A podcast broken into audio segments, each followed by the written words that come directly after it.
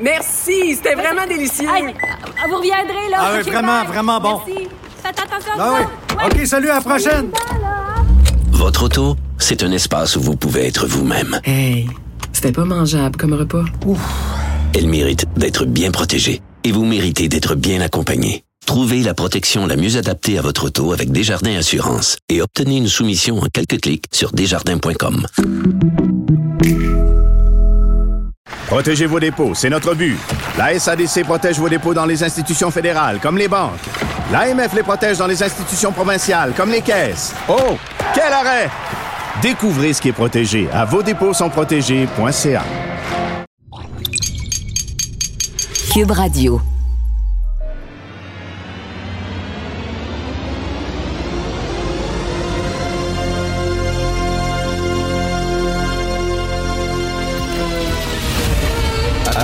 Attention, cette émission est laissée à la discrétion de l'auditeur. Les propos et les opinions peuvent choquer. Peuvent choquer. Oreilles sensibles s'abstenir. Richard Martineau. Martineau. Un animateur pas comme les autres. Richard Martineau. Cube Radio. Bonjour, bon mardi, merci d'écouter Cube Radio. Je vous le dis souvent, je vais le répéter, les studios de Cube Radio sont devant le parc Émilie Gamelin, le parc Émilie Gamelin qui est un aimant à gens misérables, à psychotiques, à gens en crise, euh, des malheureux, euh, des, des jeunes qui sont toxicomanes. Ils se ramassent tous ici. Il y a eu une fusillade euh, dans le parc Émilie Gamelin cette nuit. Euh, Cybelle, elle est recherchiste ici, elle est recherchiste à l'émission du matin. Elle arrive ici à 5 heures du matin. Il fait noir. C'est pas drôle, là. C'est pas drôle, là, et pas, euh, pour personne, mais une, une fille, je trouve encore moins, là. Ça se bat tout le temps ici. Il y a des gens qui sont en crise. Tantôt, euh, je voyais euh, avant, juste avant, là, une minute avant d'entrer en studio, il y a une fille qui était visiblement complètement frostée, euh, qui était en crise devant la porte des studios de Cube. Et ça fait des années que ça dure, là. Et là, je vous en avais parlé, là, ils ont comme transformé le parc, puis ont dit, ça va être beau, on va faire les jardins. Les jardins d'Émilie Gamelin, ça va être beau, puis ça. C'est la même crâne qui se tient là. Le même monde de misère. Et il n'y a rien qui se fait. Il n'y a rien. C'est comme ça depuis des années. Il n'y a, rien qui se fait. La Ville de Montréal fait strictement. Vous pensez que la Ville de Montréal va régler les problèmes de fusillade en ville? ben non.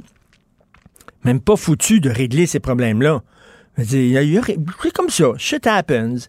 Il y a des gens qui sont en crise, qui, sont, euh, qui euh, peuvent menacer du monde, euh, qui peuvent se battre, qui peuvent... euh, c'est la criminalité ici, au vu et au su de tous. Euh, on, le voit, là, on pense ici, on les voit, les vendeurs de, de dope dure, de drogue dure, là, puis leurs clients qui sont à genoux, là, puis qui marchent à quatre pattes. Hier, il y en avait une fille qui marchait à quatre pattes, puis elle faisait... Elle était comme... Elle était perdue là, dans, dans, dans ses délires et tout ça. Pauvre fille. Il n'y a rien qui se fait. C'est comme ça, c'est de même. C'est- comme ça la vie dans une grande ville. Euh, je ne sais pas ce qui a fait exactement Valérie Plante. Si vous la voyez ces temps-ci, euh, euh, on va mettre bientôt sa photo sur une peigne de lait. J'ai aucune idée ce qu'elle fait. Alors, euh, fusillade au coin de Saint-Denis-Maisonneuve, fusillade dans le parc Émilie-Gamelin. Il y a des fusillades à Rosemont, il y a des fusillades dans le stationnement du centre Auckland, à la chic ville Mont-Royal. Il y a des... Il y a rien, il y a rien qui, rien qui se fait. Je passe devant un- un- une affiche ce matin du Parti libéral du Québec. Le slogan Votez vrai. Pas un slogan de marde. Votez vrai. C'est quoi ça, votez vrai? Qu'est-ce qu'il y a de vrai dans le Parti libéral? Qu'est-ce qu'il y a de faux dans les autres partis? Votez les vraies questions, le vrai monde. On parle au vrai monde, on pose les vraies questions. Votez vrai. Qu'est-ce qu'il y a de vrai là-dedans? Euh, c'est le seul slogan qu'ils ont trouvé. Il faut dire que Dominique Andelade est la seule chef qu'ils ont trouvé. Hein? Dominique Andelade qui elle-même avait dit faut ajouter trois cours de français dans les cégeps anglophones. C'est très, très important. Euh, le Parti libéral, ils ont fait la proposition. Nous proposons que vous ajoutez, euh, vous ajoutiez dans la loi 96 euh, cet amendement comme quoi qu'il faut trois cours supplémentaires de français dans les cégeps anglophones. Ils ont dit OK, fait que finalement ça a été voté. Puis, après ça, les Anglais étaient en maudit. Voyons donc, Christy.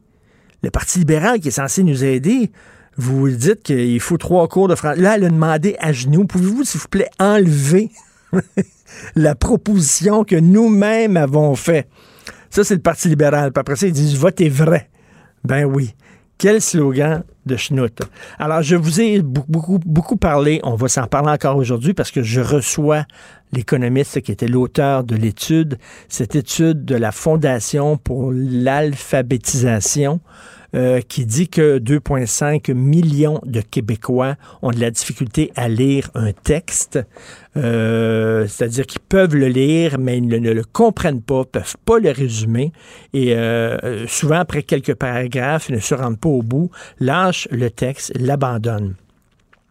Le deux tiers écoutez bien ça, le deux tiers des diplômés au secondaire sont analphabètes.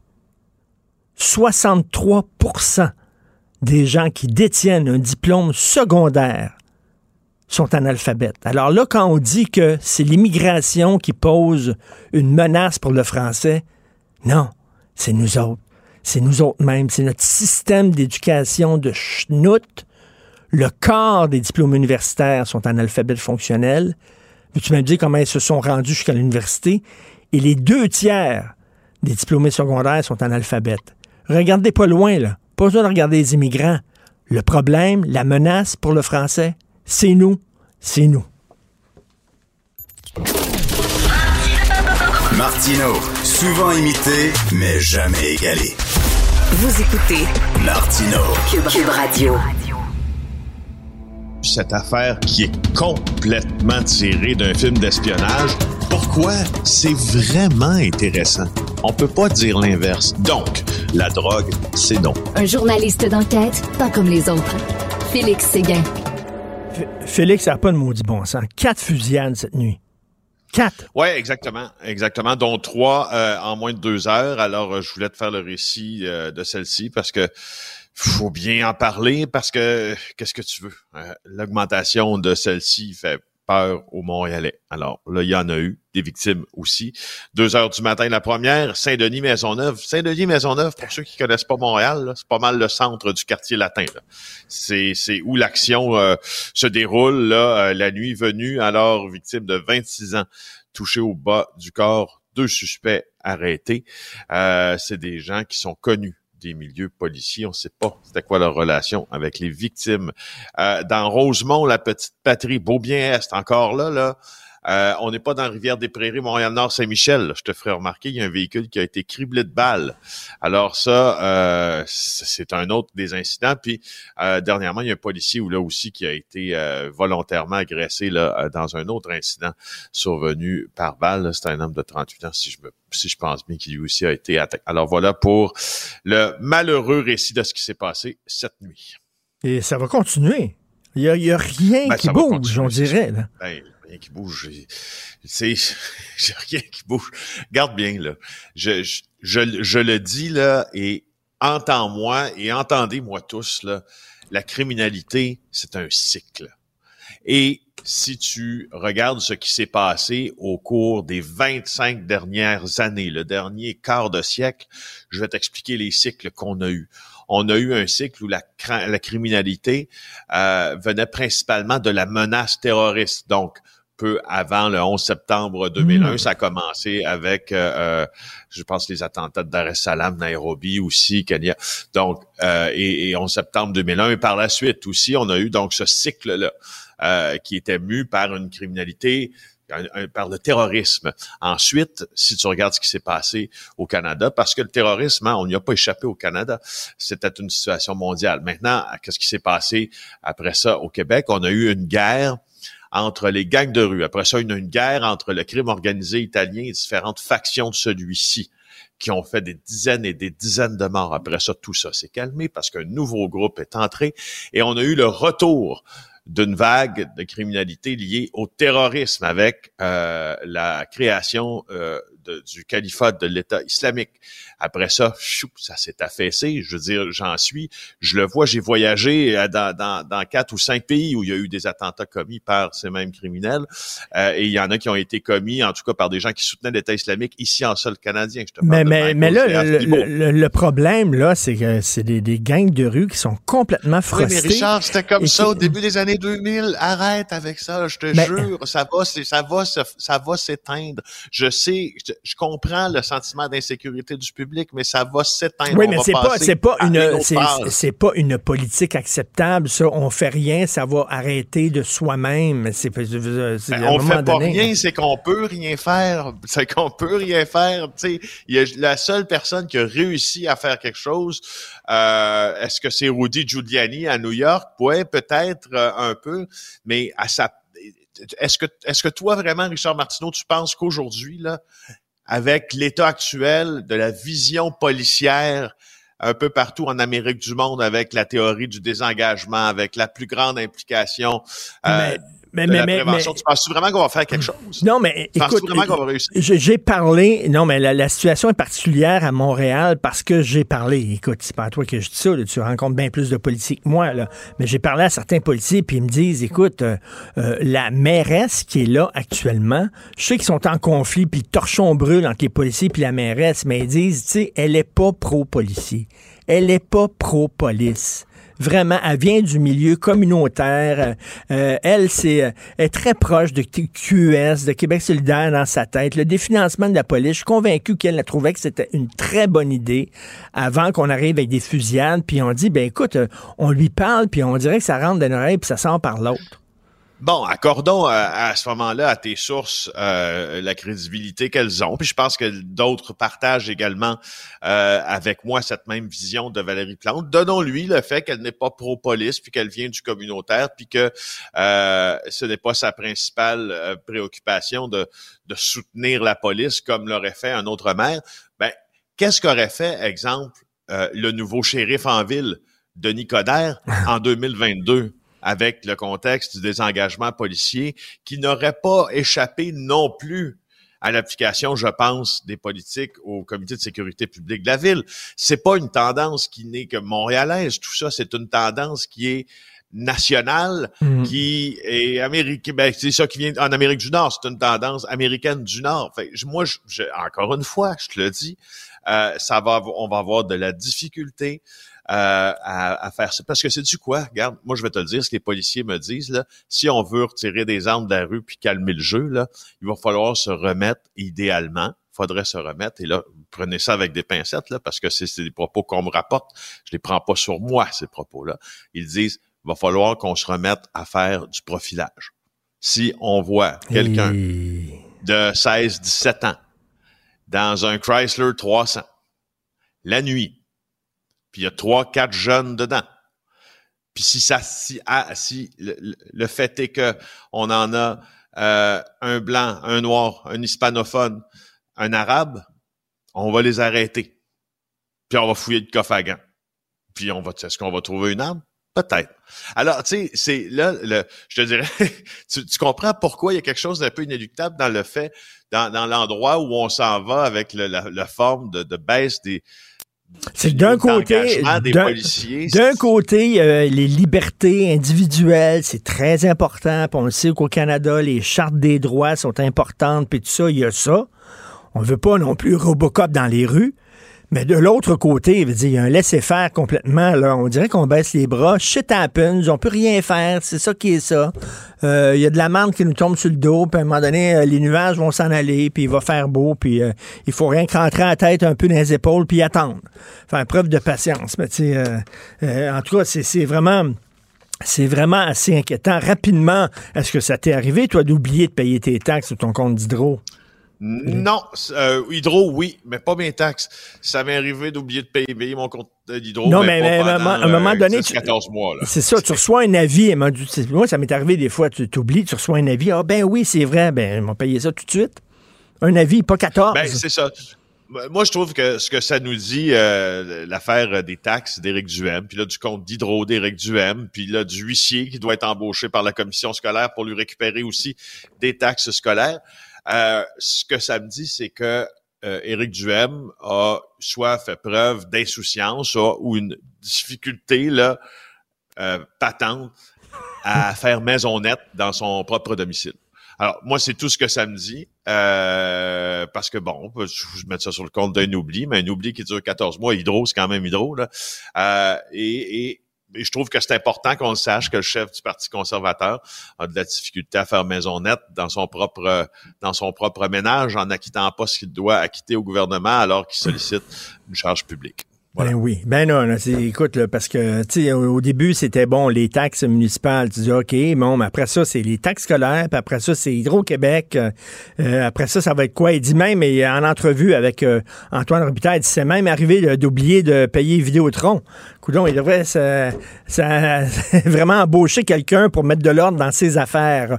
Merci beaucoup, Félix Séguin. Merci. Euh, on se reparle demain, Félix Séguin du bureau d'enquête de Québécois. Martineau, il n'y a pas le temps pour la controverse. Il a jamais coulé l'eau sous les ponts. C'est lui qui la verse. Vous écoutez Martineau. Cube, Cube Radio. Cube Radio. Cube Radio. En direct à LCN. Salut Jean-François. Ben, c'est inquiétant totalement. Là. Écoute, le fusillade au coin de Saint-Denis et Maisonneuve. Là. Tu peux pas avoir plus central dans le quartier latin. Là. C'est vraiment, Ou d'ailleurs, il y a eu un meurtre il y a quelques semaines à peine. Ben oui, tout à fait. là, non, ça ça- ça n'a aucun sens. On, a- on a l'impression que, tu sais, on baisse les bras, il n'y a rien à faire. À un moment donné, euh, il y, a des- il y a des secteurs où il manque de policiers. Et euh, écoute, je vais te faire un, petit exemple. là. Je parle pas de fusillade. là. Euh, je suis ici dans les studios de Cube, c'est à Montréal, et tous les matins, je passe par la rue du Parc. Je t'en ai déjà parlé, je crois. Je descends du parc tous les matins, et au coin du Parc et Milton, il y a une vingtaine de sans-abri, OK? Ils font caca devant les commerces, ils vomissent dans la rue, ils sont bons. Les, les- les commerçants, ça ferme, là. les commerces ferment les uns après les autres. Les résidents se sont plaints, et ces pauvres gens qui sont dans la misère et tout ça. Et chaque matin, je passe en auto, je me dis, ben là, ça va se régler. Ils ont réglé ça. C'est un quadrilatère. Non, c'est comme ça depuis des années. Ben, c'est le même. Qu'est-ce que tu veux? Il y a des sans-abri, puis il y a de la misère, puis il n'y a rien à faire, puis euh, ils embêtent les résidents, ils embêtent les commerçants. Eux autres sont laissés à eux-mêmes. C'est comme ça. On hausse les épaules. À un moment donné, c'est parce que il y en a peut-être des solutions. Regarde, l'Institut économique de Montréal est arrivé avec une idée qui est pas bête. Actuellement, au moment où on se parle, il y a 115 policiers dans les métros de Montréal en permanence. OK? Ouais. 115. Ils ont dit pourquoi on ne prend pas des agents de sécurité? Pourquoi on n'embauche pas des agents de sécurité? On les envoie dans le métro, on libère ces policiers-là, on les met dans les quartiers chauds. Les policiers qui sont cachés dans des trappes à tickets, sous des viaducs, toute la journée, OK? Pas pour attraper des bandits. Non, non, pour collecter de l'argent pour la ville de Montréal parce qu'ils ont besoin d'argent à la ville de Montréal. Ça, c'est pas des policiers, c'est des percepteurs de taxes, OK? Là, tu vas pas à l'école de Nicolette pour te cacher en dessous d'un viaduc pour donner des tickets aux gens qui vont à 10 km heure au-delà de la limite de vitesse. C'est pas vrai que c'est ça ton rêve. Alors ça, on pourrait mettre des spécialistes en, station- en stationnement, là, ou ça. alors des agents de sécurité. Je veux dire, là, il va falloir penser... Et plutôt là, concentrer les policiers sur le fond, leur vrai travail, c'est-à-dire chasser les vrais criminels. Écoute, là, le parc Émilie Gamelin, devant les studios de Cube Radio, il y a des problèmes de pauvreté, de toxicomanie, tout ça. Là. Puis là, tu as des policiers qui parlent avec des, des jeunes filles qui sont en crise et tout ça. Envoyez des travailleurs sociaux. Mettez des travailleurs sociaux là. Libérez la police pour courir après les vrais bandits. Est-ce que ça, est-ce qu'on discute de ces affaires-là à Montréal? Moi, je commence à comprendre c'est quoi l'anneau, là. Je commence à comprendre le symbole de l'anneau, c'est que c'est ça. C'est ça l'administration Plante. C'est un gros zéro, là. Vraiment. Heureusement, heureusement, si ça tire dans la rue, tu peux sauter sur ton vélo puis t'en aller bien vite parce que là, des pistes cyclables, il y en a en tabarnouche de ça. Ça, là, ils sont là en maudit pour en faire. Mais vraiment, là, qu'est-ce que l'administration fait ces temps-ci? Qu'est-ce qu'au provincial on fait, là? Est-ce qu'on parle de ça dans la campagne? Est-ce qu'on parle de ces affaires-là dans Pas la beaucoup campagne? encore, c'est vrai, ouais. Pas C'est un peu désespérant parce que on dit l'aide s'en vient, dans, mais il faut former ces policiers-là puis les mettre sur le terrain. Ça va prendre quelques années. Euh, Il y a le temps de s'en passer des drames. euh, Ben, d'ici tout à fait. Là. Il va falloir à un moment donné penser un petit peu là, euh, au-delà de la boîte, comme on dit. Par ailleurs, euh, Richard, euh, Éric Duhem, on en apprend sur son dossier. Là, on parlait des taxes municipales, taxes scolaires, Hydro-Québec. euh, il y a eu euh, des problèmes dans le passé avec ses comptes de, à payer. Écoute, euh, ça, ben, ça- nous est peut-être tous arrivé. Ça m'est arrivé à un moment donné, tu reçois un avis, puis tu dis, ben, c'est vrai, j'ai oublié ça, là. un avis. Hmm. Puis là, tu dis, ben oui, t'allumes. Puis là, tu payes tes taxes, là. 14 avis. Je m'excuse, là. Puis là, là euh, pour Hydro-Québec, il n'a pas payé Hydro-Québec. Puis attends une minute, là, il prend des sacrées grosses douches, là, Éric Duhem. Mon, tu, vas, tu vas pas là ce matin, là? mon fils est ado, puis il prend des. Il y a 14 ans, mon fils prend des douches d'une demi-heure. Je sais pas ce qu'il fait dans la douche exactement, mais les douches d'Éric Duhem, attends une minute, sont nombreux, là. Fait que c'est bon. Écoute, et là, il a pas payé Hydro. Et puis il dit aujourd'hui à Antoine Robitaille, mon confrère du Journal de Montréal, puis ça m'arrive aussi de pas payer Vidéotron. Euh, à un moment donné, le gars veut gérer la province, là. Il faut que tu sois à tes affaires. Il a de la misère lui-même à gérer ses propres affaires. Une fois que tu payes pas, c'est correct, c'est un oubli, c'est une erreur. Deux fois, mais quand c'est rendu qu'on t'envoie un huissier, quand c'est rendu qu'on t'envoie 14 avertissements, à un moment donné, il était à la radio, puis il dit, là, euh, ça faisait un an et demi, quoi, qu'il n'avait pas payé Hydro, je pense. Puis Ouais. là, il blâmait Ouais. Hydro-Québec. Il blâmait, il dit, ils n'ont rien qu'à m'envoyer un avis. Non, donc, ça, c'est comme un gars qui roule à 200 km sur l'autoroute, mais il dit, comment ça qu'il m'arrête pas? Mais il faut qu'il m'arrête. Voyons, je suis pas capable d'aller lentement. Arrêtez-moi quelqu'un, tu sais. Je veux dire, il blâmait Hydro-Québec. À un moment donné, là, euh, il faut qu'il soit un peu à ses affaires et c'est aux, électeurs à se demander, ben, ce gars-là qui a de la misère à gérer sa propre maison, est-ce qu'il va être capable de gérer une province? Euh, c'est chacun à prendre cette décision-là dans l'urne le 3 octobre prochain. Puisque c'est bien là qu'il faut aller donner son opinion et pas nécessairement en se manifestant d'une autre façon, euh, de façon illégale. hein. Exactement, et pas devant les bureaux, pas devant les maisons privées des députés, des candidats. hein. Si vous n'êtes pas content, vous pouvez voter. On a la chance au Québec d'avoir des élections. Merci, Merci. Richard. Passe une belle journée. Merci, bonne journée tout le monde. Protégez vos dépôts, c'est notre but. La SADC protège vos dépôts dans les institutions fédérales, comme les banques. L'AMF les protège dans les institutions provinciales, comme les caisses. Oh, quel arrêt! Découvrez ce qui est protégé à vos dépôts sont protégés.ca.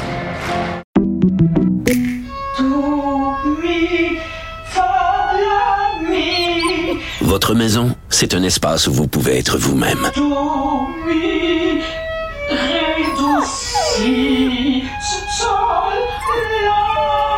Elle mérite d'être bien protégée et vous méritez d'être bien accompagnée. Trouvez la protection la mieux adaptée à votre maison avec Desjardins Assurance et obtenez une soumission en quelques clics sur desjardins.com. Martino. Pour l'instant, nos avocats nous disent que tout est beau.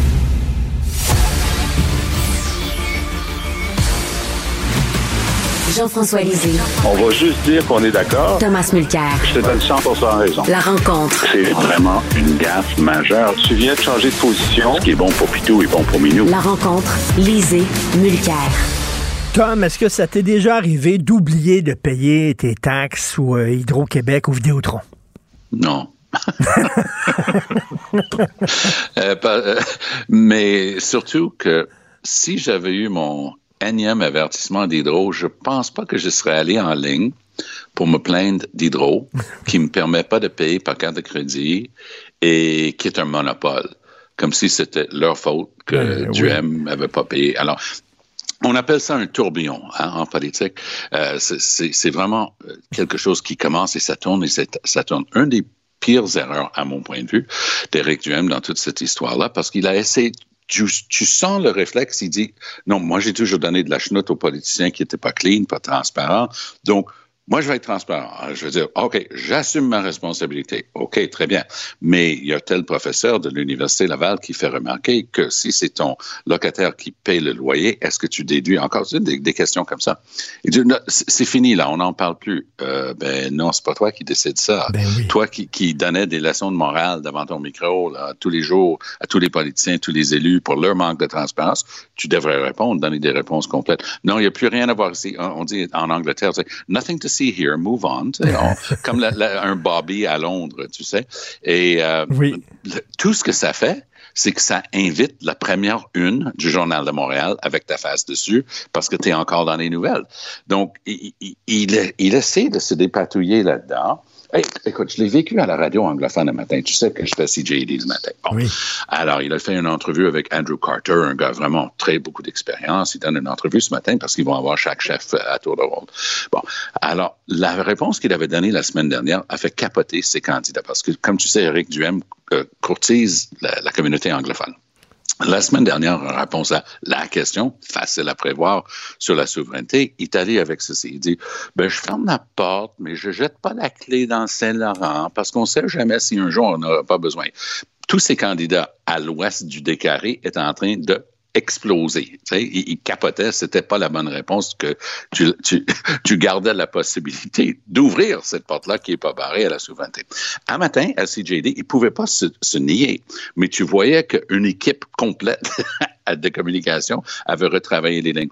Ah, oh, mais tu sais, hein, personne me parle de souveraineté. Et puis, tu sais, les, les, jeunes ne sont pas en faveur. Puis, tu sais, sans les jeunes, on ne peut pas faire une nation. Donc, ils ne voulaient pas se dédire. Il voulait pas dire, ben, ce que j'ai dit la semaine dernière, ça tient plus. Il fallait qu'il trouve une autre manière de le dire. Puis tout ce que ça fait, je m'excuse, quand, quand on est dans un trou, on arrête de creuser. Et lui, il est dans un trou, puis il continue de creuser. Et euh, oui, puis il creuse, euh, il creuse, il s'en va vers le bas. Là. Tu sais, quand tu es dans l'eau, puis tu tombes dans l'eau, là, tu penses que tu t'en vas vers la surface, mais finalement, tu te rends compte que oui. tu es en train de gratter le fond là, ah oui, de la oui, rivière. Dans le mauvais sens. Exactement, ah, oui. c'est ce qu'il fait. Euh, Jean-François, je l'avoue, ça m'est déjà arrivé, moi, d'oublier des fois de payer un truc, mais tu reçois un avertissement, puis tu payes tout de suite rubis sur l'ongle.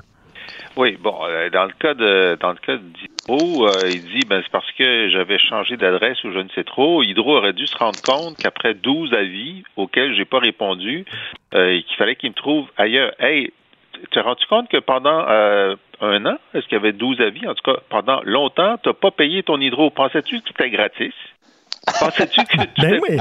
parce que tu faisais des bons commentaires à la radio, Hydro avait décidé de plus te charger ton électricité? Euh, le, le, problème. Non, c'est parce qu'ils sont dit, ils sont dit, ils ont tellement pas d'argent qu'ils sont obligés de prendre la douche, euh, toute la famille au grand complet. Là, exact, la douche. Mais le problème, c'est que, euh, bon, euh, d'abord, ces problèmes de taxes de, de, de, de, taxes municipales, euh, comme dit Tom, à un moment donné, il dit le dossier est clos. Le dossier est clos, mais ça se peut même que ça soit illégal, son affaire. Tu sais, ça se peut que ça soit illégal d'avoir fait payer euh, son, son, locataire. Ensuite, euh, arrivent les taxes scolaires, puis là, maintenant, on apprend que c'est le cas d'Hydro. Là, on l'apprend parce que quelqu'un dans un autre parti, je suppose, s'est souvenu qu'il avait dit ça à la radio à l'époque. Mais le problème de ce, de ce cumul, c'est que ça, pousse au ridicule. Et hier, sur les réseaux sociaux, c'était extraordinaire. Par exemple, il y a quelqu'un qui dit Bon, est-ce que ça veut dire que si Éric Duhem est premier ministre, on n'a plus besoin de payer notre hydro puis nos taxes? Euh, Quelqu'un qui dit euh, bon, est-ce que ça veut dire que avec euh, Duhem premier ministre, on n'aura plus besoin de payer la dette du Québec? Il y en a un qui dit ben pour les taxes scolaires, il pensait que c'était les enfants de son locataire qui devaient oui. payer ça. Donc,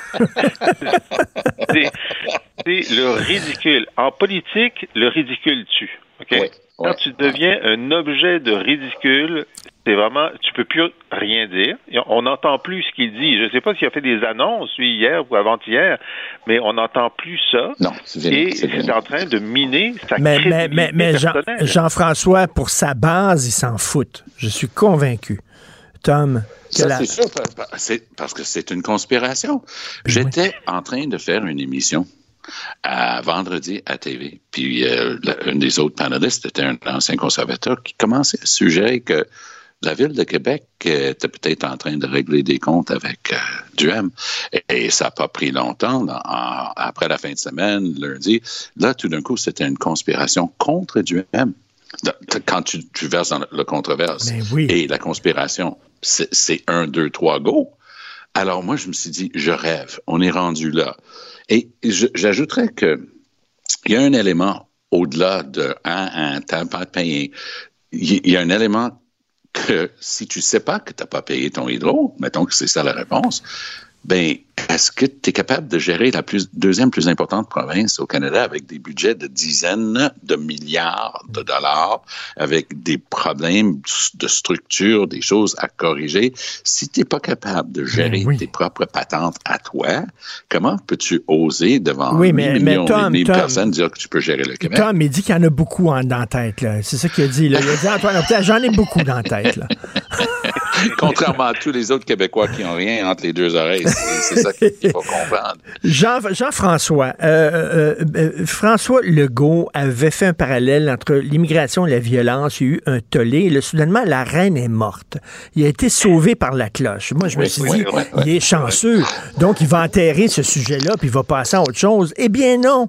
Il persiste et signe. Alors, il arrive maintenant en disant que la menace du français, bon, c'est l'immigration non francophone. Jean-François, tu as lu dans ton journal ou, euh, auquel tu collabores, Le Devoir, les résultats de cette étude de la Fondation pour l'alphabétisation. Le corps des diplômés universitaires et les deux tiers des diplômés secondaires sont analphabètes fonctionnels. Ce ne sont pas les immigrants qui représentent la plus grande menace aux Français, c'est nous. C'est nous. Est-ce qu'il y avait une question là-dedans? Euh? oui, mais est-ce que tu es d'accord ou pas?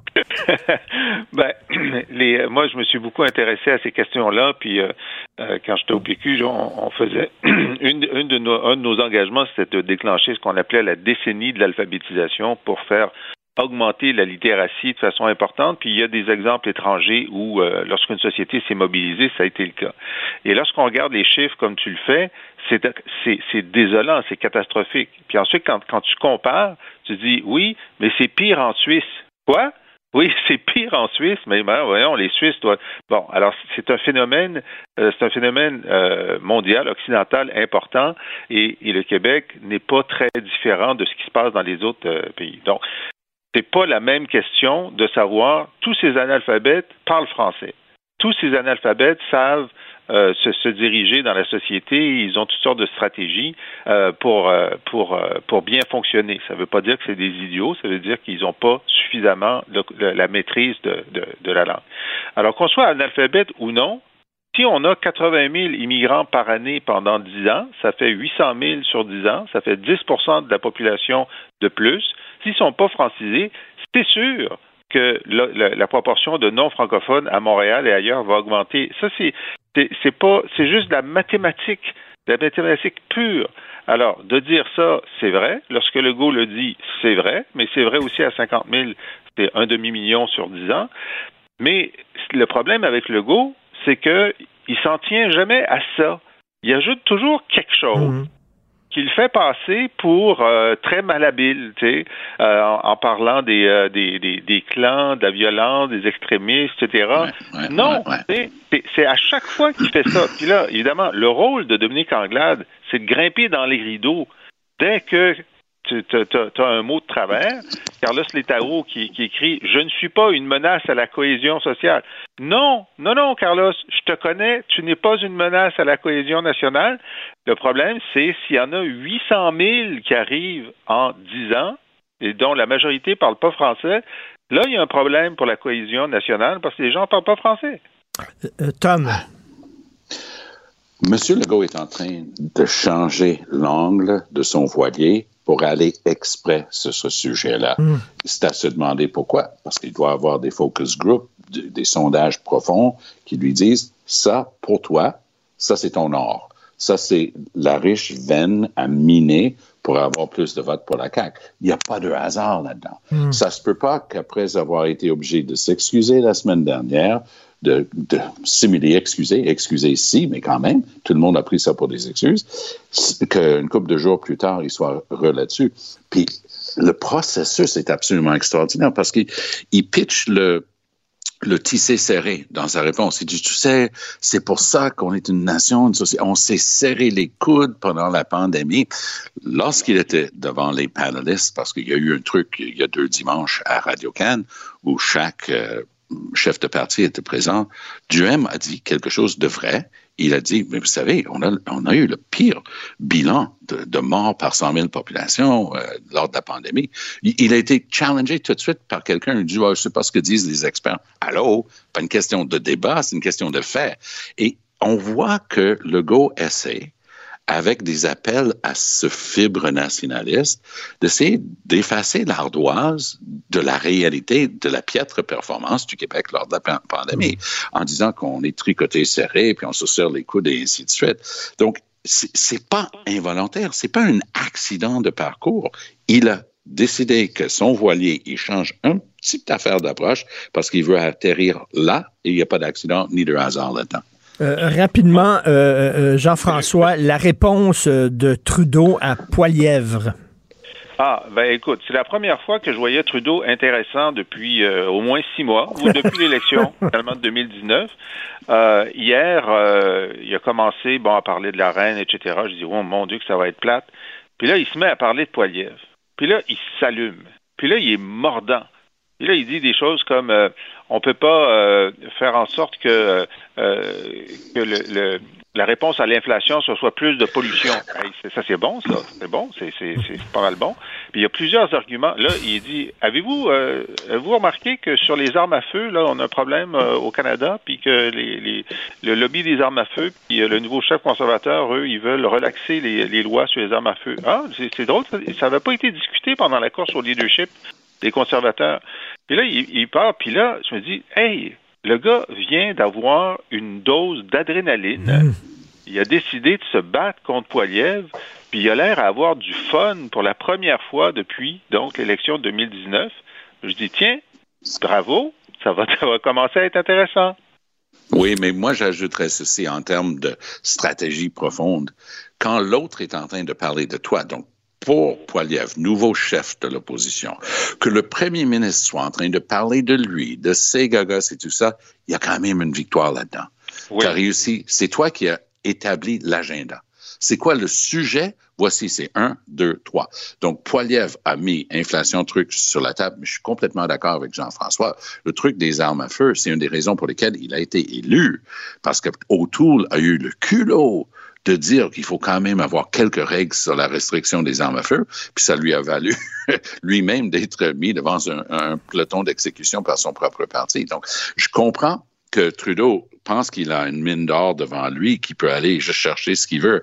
Mais entre-temps, Poiliev il a mangé le lunch, pas juste de Charret, mais de tout le monde, avec sa hmm. maîtrise des médias sociaux. C'est terrifiant de voir ce qu'on peut faire avec n'importe quoi lorsqu'on maîtrise les médias sociaux. Et faites très attention, grande erreur de sous-estimer Poiliev. Je peux pas être plus loin de lui sur tous les sujets politiques, mais lui, il a compris des choses en communication, et on le veut encore. Merci, messieurs. On se reparle demain. Allez payer votre mazout, là, aujourd'hui. C'est très ben important. Ben oui, c'est de la pollution, ça. C'est de la pollution, ça.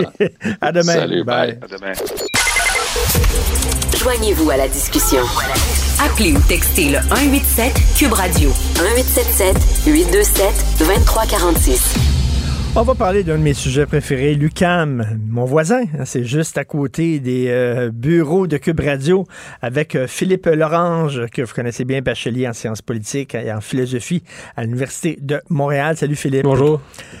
Premièrement, euh, il y a eu des initiations à l'UCAM. D'ailleurs, un des trucs que les, les, les gens qui faisaient l'initiation, c'est qu'ils devaient se prendre en photo avec moi. Ah bon? Fait qu'à un moment donné, il y a un jeune qui m'a approché. Il dit ah, Je suis un de vos fans, M. Martineau. Est-ce que je peux prendre une photo avec vous Je dis Arrête de me niaiser, toi, là. là. Regarde, je vois toute ta gang, vous avez tout le chandail rouge, tu fais partie de l'initiation. J'ai d'autres choses à faire que ça. Bye bye. Bon.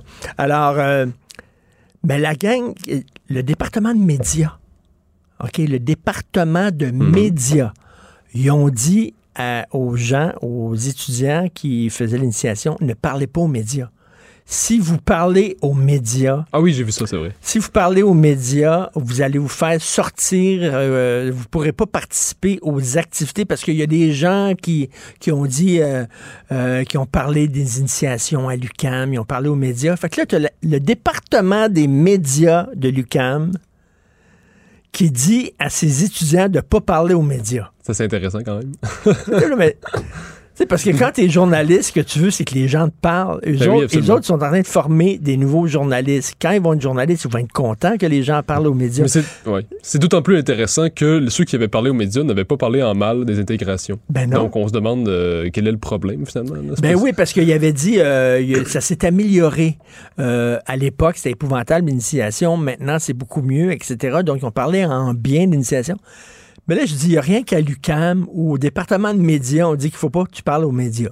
Ben oui. Puis en, soci- en sociologie, on parle pas de la société, parce qu'on dit que ça existe, pas- ça existe pas ça, la société. Donc c'est comme tout. Il y a ce côté orwellien de l'UCAM qui consiste à étudier des choses dont on dit qu'elles n'existent pas. Donc euh, oui, c'est.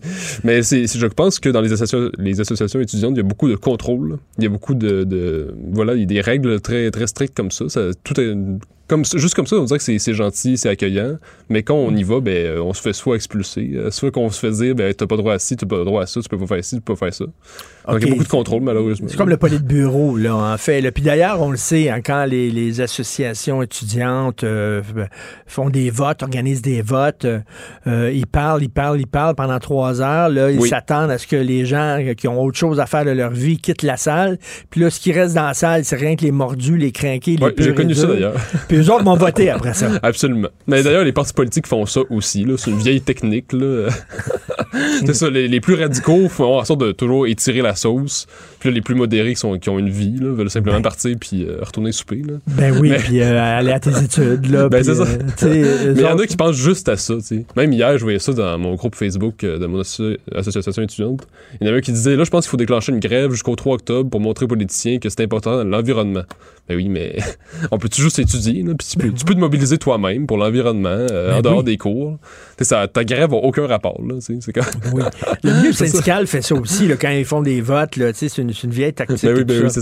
Alors, il y a eu un texte dans le 24 heures disant que les résidences de l'UQAM, c'est épouvantable, c'est malpropre. On parle d'insectes morts et vivants, des planchers sales, les matelas déchirés, les frigos inutilisables. Les étudiants se plaignent de plus en plus dans les médias sociaux. Et euh, toi aussi, Philippe, tu avais remarqué que même dans, dans les couloirs, même l'édifice même de l'UQAM, c'est en, c'est en train de tomber en morceaux. Eh, pas mal.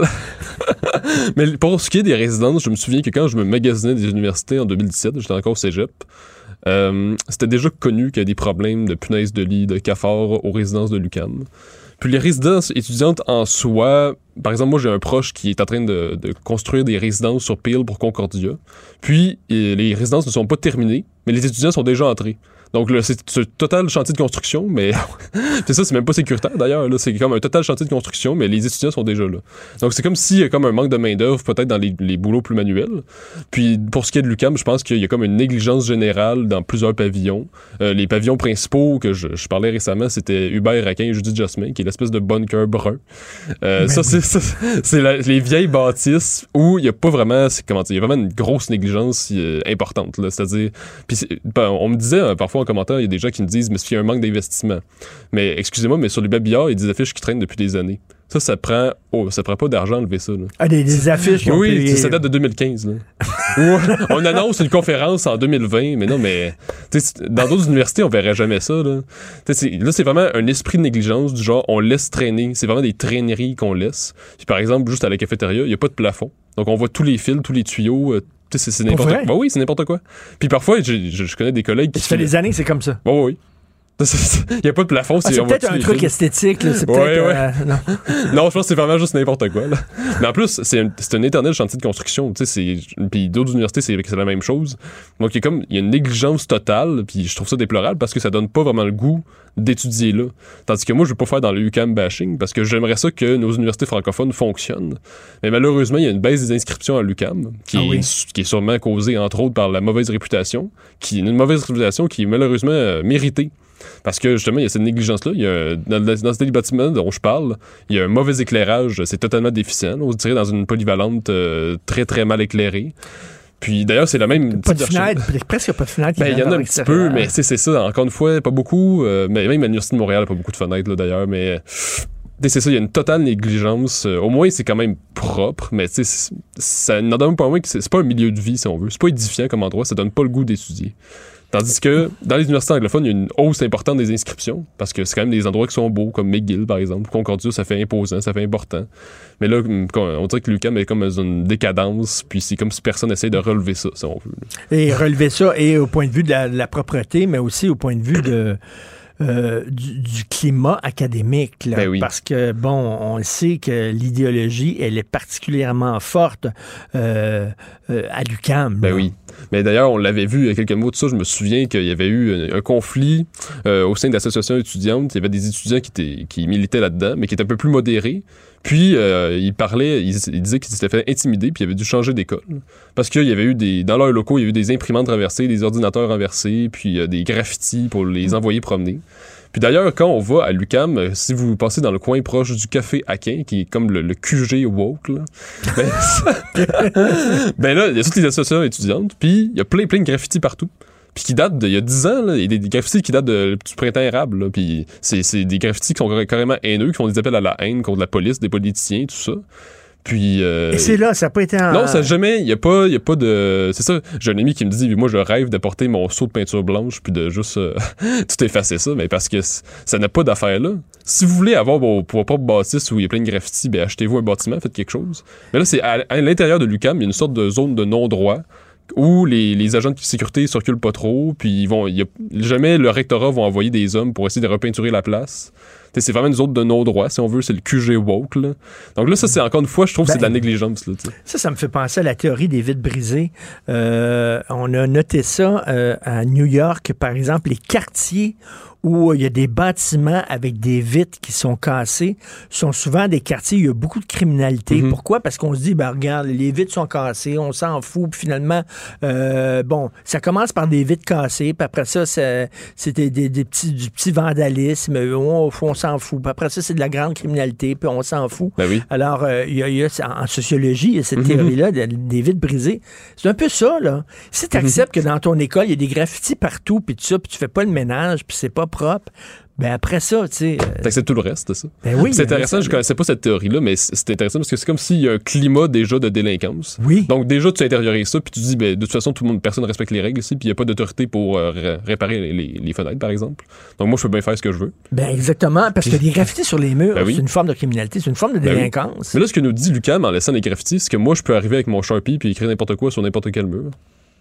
C'est ça que. Ben, je vais pas le faire, évidemment. là. Mais Ben je veux oui. dire, c'est ça que Lucam nous dit, c'est que on peut faire n'importe quoi. Puis moi, je peux me partir mon association étudiante sur. euh, puis je peux euh, faire n'importe quelle grève, n'importe comment, puis faire des émeutes. Et c'est dommage parce qu'il y a des bons profs à. Ben oui, absolument, là, ben oui. Le département de médias de c'est un, c'est un très bon département de médias. Il y a beaucoup de journalistes qui viennent de là. Mhm. Euh, ils avaient, je ne sais pas s'ils l'ont encore, mais un journal étudiant qui était vraiment excellent. Veux dire, il y a des bons cours qui se donnent à l'UQAM aussi, mais tu sais, on dirait que quand ton université a une mauvaise réputation comme ça, il faut que tu travailles fort pour remonter la Ben oui, réputation mais de ton d'ailleurs, il y, a une- université. il y a une candidature nouvelle, ben, il y a un appel de candidature pour euh, un nouveau recteur, donc on espère que le prochain serait un peu plus. euh, qui essaie de faire un, une sorte de redressement de l'université. Ben oui. D'ailleurs, tu parlais des, des journaux. Moi, je trouve ça étonnant parce que quand je vais dans les campus, par exemple, des universités anglophones comme McGill, Concordia, ils ont vraiment la culture du journal étudiant. C'est un hebdomadaire, puis c'est vraiment comme c'est. ils ont- ils- on voit qu'ils ont du budget, puis ils se forcent quand même. là. Donc, Oui. même si les articles sont très woke, et quand même sur le plan de forme, c'est quand même. c'est ils essaient de faire quelque chose de très beau. Là. Tandis que là, le, le- bon, le journal étudiant de, de l'UCAM, j'en ai vu. En un an, j'ai eu vu deux parutions. Donc, une parution par session. là. Ah oui. c'est- quasiment rien. Là. Donc, c'est Ah ben, c'est dommage, Ben, c'est oui, c'est ça. Puis pourtant, justement, on sait que le département des communications a quand même une bonne réputation. Ça, c'est le Montréal Campus? Montréal Campus, je parle, oui. Une parution par session. Là. Ben voyons Ça a donc. aucun alors, sens. alors qu'avant, c'était un journal qui était même lu par des gens qui n'étaient même pas à l'UQAM. Ben, imagine, Campus. moi, quand j'étais au cégep, là, on était deux dans le journal étudiant, puis on paraissait plus souvent que ça. T'sais, on était juste deux, là. les autres, ça, ils ont l'équipe de communication, les étudiants en journalisme, puis une parution par session. Forcez-vous un peu, là, quand même. Ça n'a pas, ça, ça a aucun sens. Ça a pas de Mais non, sens. c'est ça. Écoute, je veux revenir en terminant sur euh, un texte que tu as écrit sur ta page Facebook parce que tu es toujours très intéressant. Puis je te- je Mhm. Toujours euh, où tu disais arrêtez de dire que tous les jeunes sont woke. C'est faux. C'est faux, oui. Non, mais sou- souvent, là, entre autres pour les médias, là, on veut parler aux jeunes. On veut avoir des jeunes qui nous regardent Ouais. la TV, qui nous lisent. Fait qu'il faut être woke pour aller les chercher. C'est ça, c'est ça qui ouais, circule, ouais. là. Mais c'est pas vrai. Moi, je l'annonce, là. Je viens de la Montérégie, j'ai des amis en Estrie, euh, je connais des gens, Lanaudière, Mauricie, euh, Capitale Nationale. Puis les jeunes ne sont pas woke du tout, là. Mais il y en a quelques-uns, mais c'est surtout ceux qui vont à l'université ou qui sont à Montréal là, comme, comme tel. Mais en dehors de ça, c'est pas du tout woke. C'est des jeunes qui font qui sont comme des Québécois parmi d'autres de toutes les générations, qui sont dans le gros bon sens, qu'ils pensent à, s'acheter une maison, à fonder une famille. euh, Ils sont pas du tout, du tout dans le madamieux puis dans le musicien.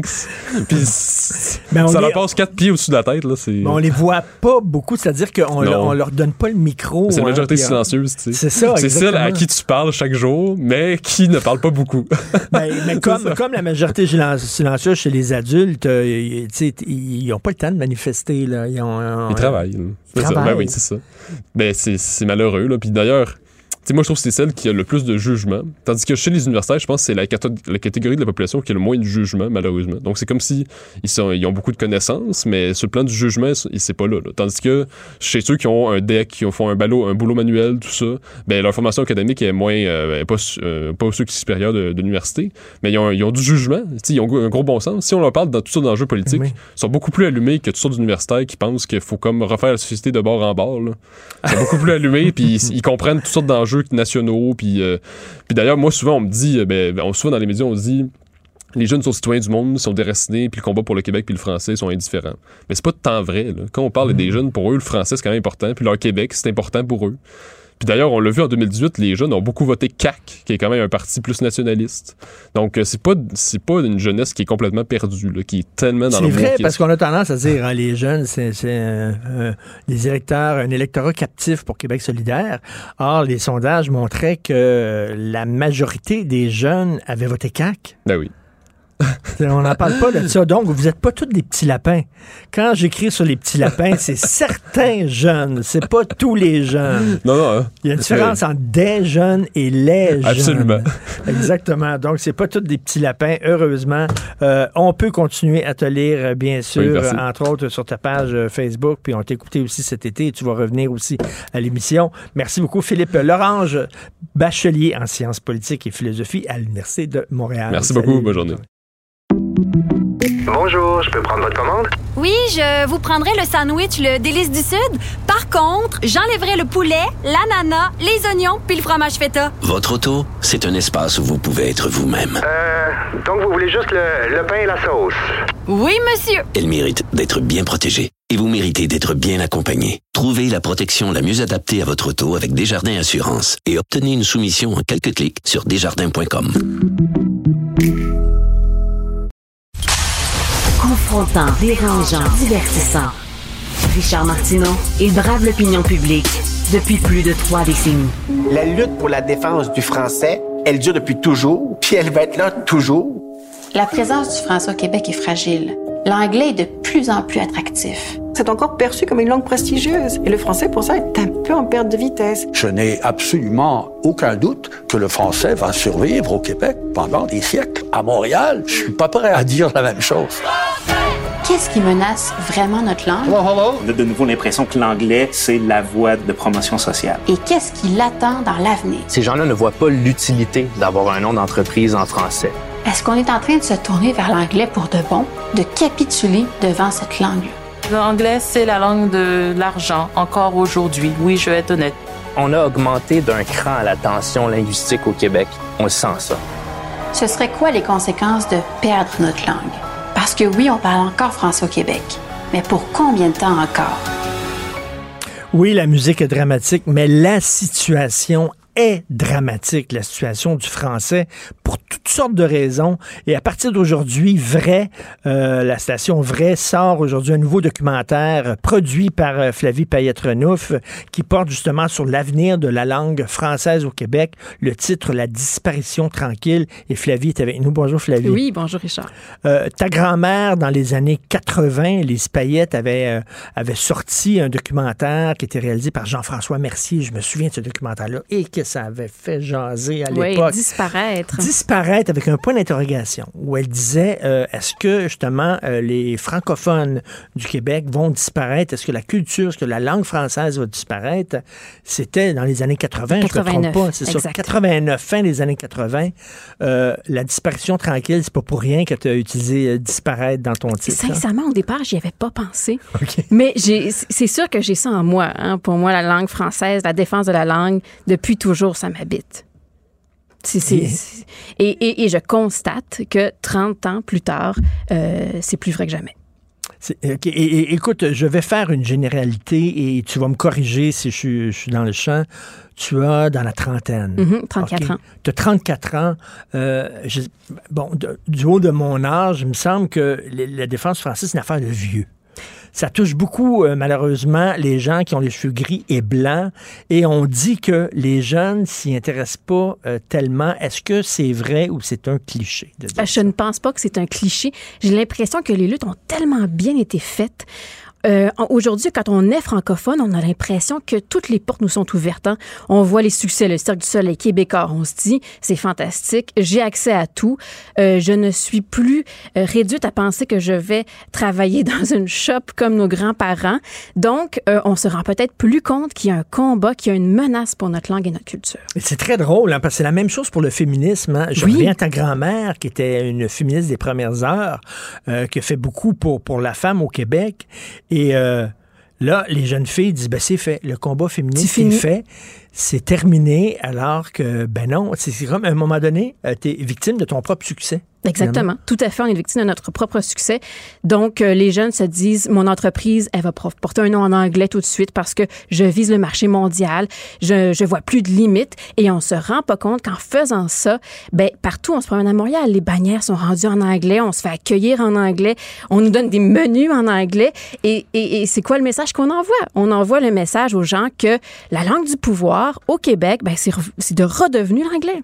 Et là, bon, euh, on cherche un bouc émissaire, puis tu as entendu euh, les, les- les déclarations de François Legault ces temps-ci. Euh, bon, on va viser l'immigration non francophone.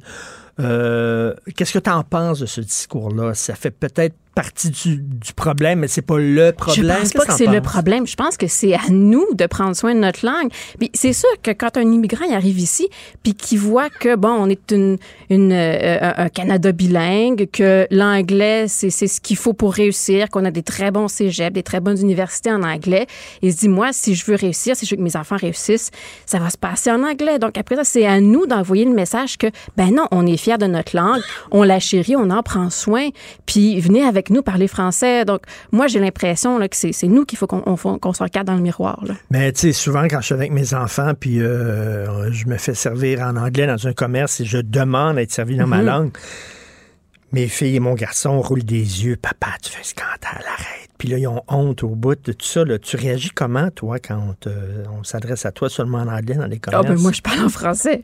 Moi c'est sûr. Moi je vais toujours répondre en français puis euh, euh, je vais demander à avoir un menu en français. Moi je suis euh, je suis je suis la madame gossante. La Madame Gossante.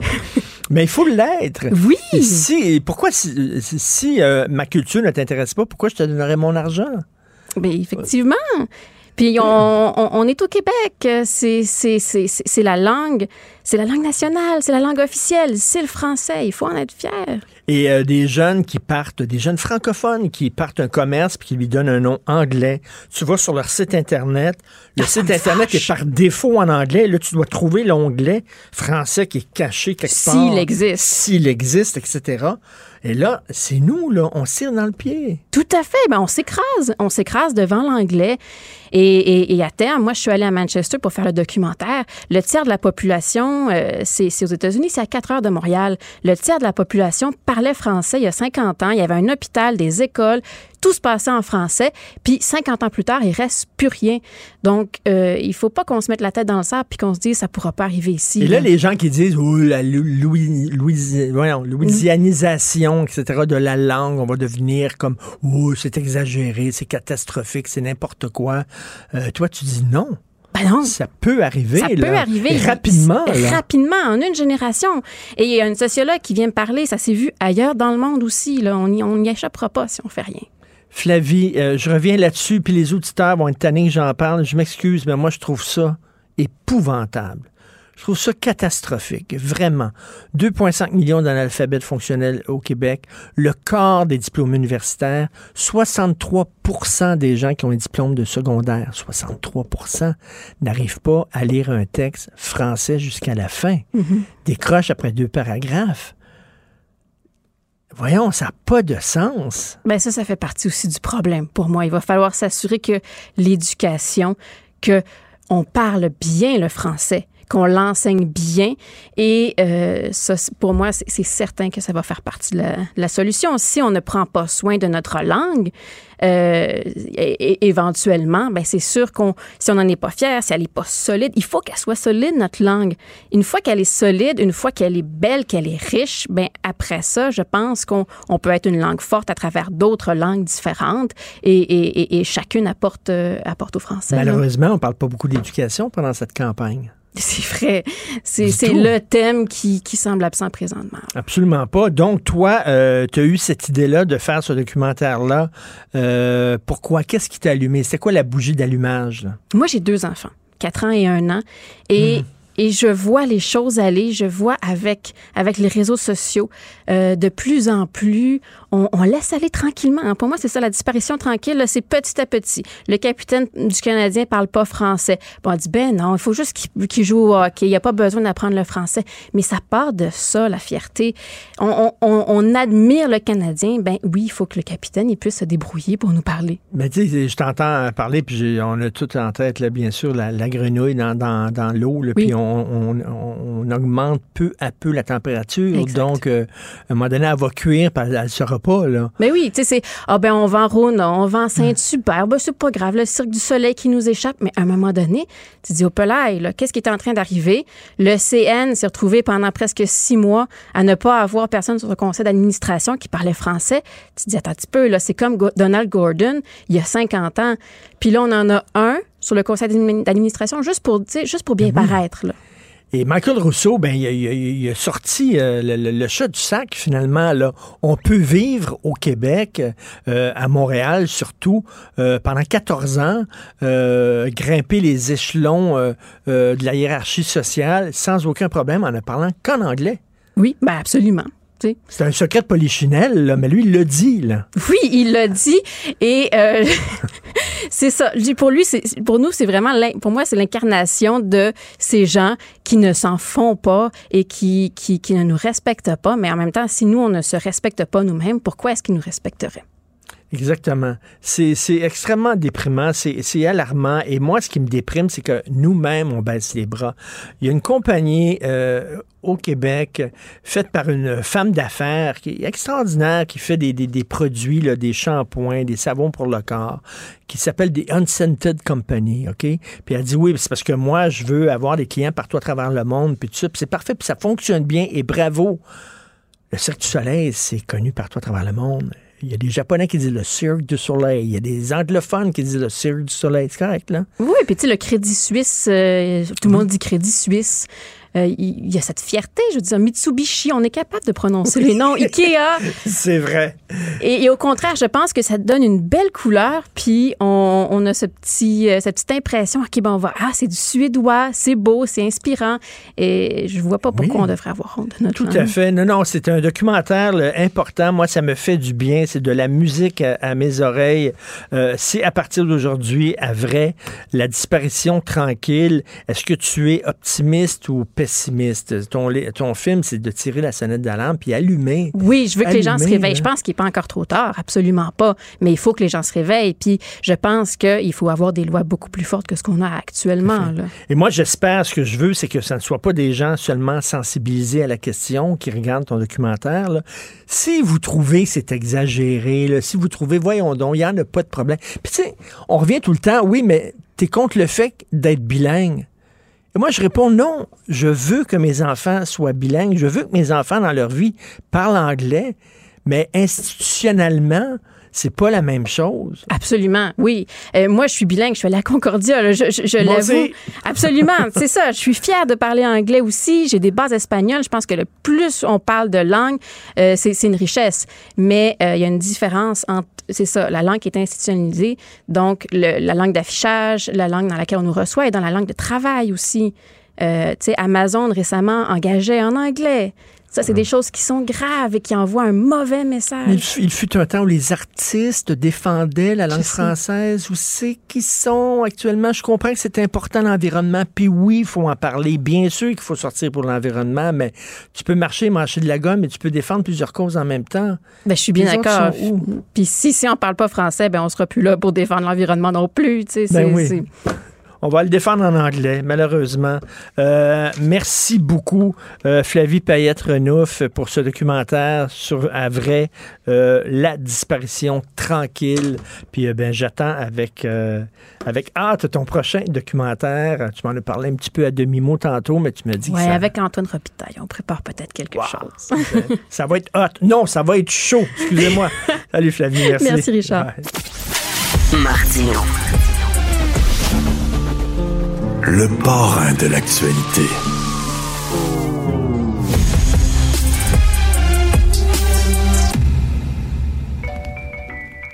Je te rappellerai que 1,3 milliard, 44 milliards de dollars. C'est beaucoup, beaucoup d'argent. À partir de cet événement-là, il y a eu un point de bascule. Un directeur de la section argent, pas comme les autres. Yves Daou. Tu sais, Yves, avant, là, quand tu allais t'acheter des vêtements usagés, c'est parce que tu n'avais pas beaucoup d'argent. Tu allais au village des valeurs, puis tout ça, c'est parce que tu étais pauvre. Aujourd'hui, c'est pas ça du tout. C'est en mode.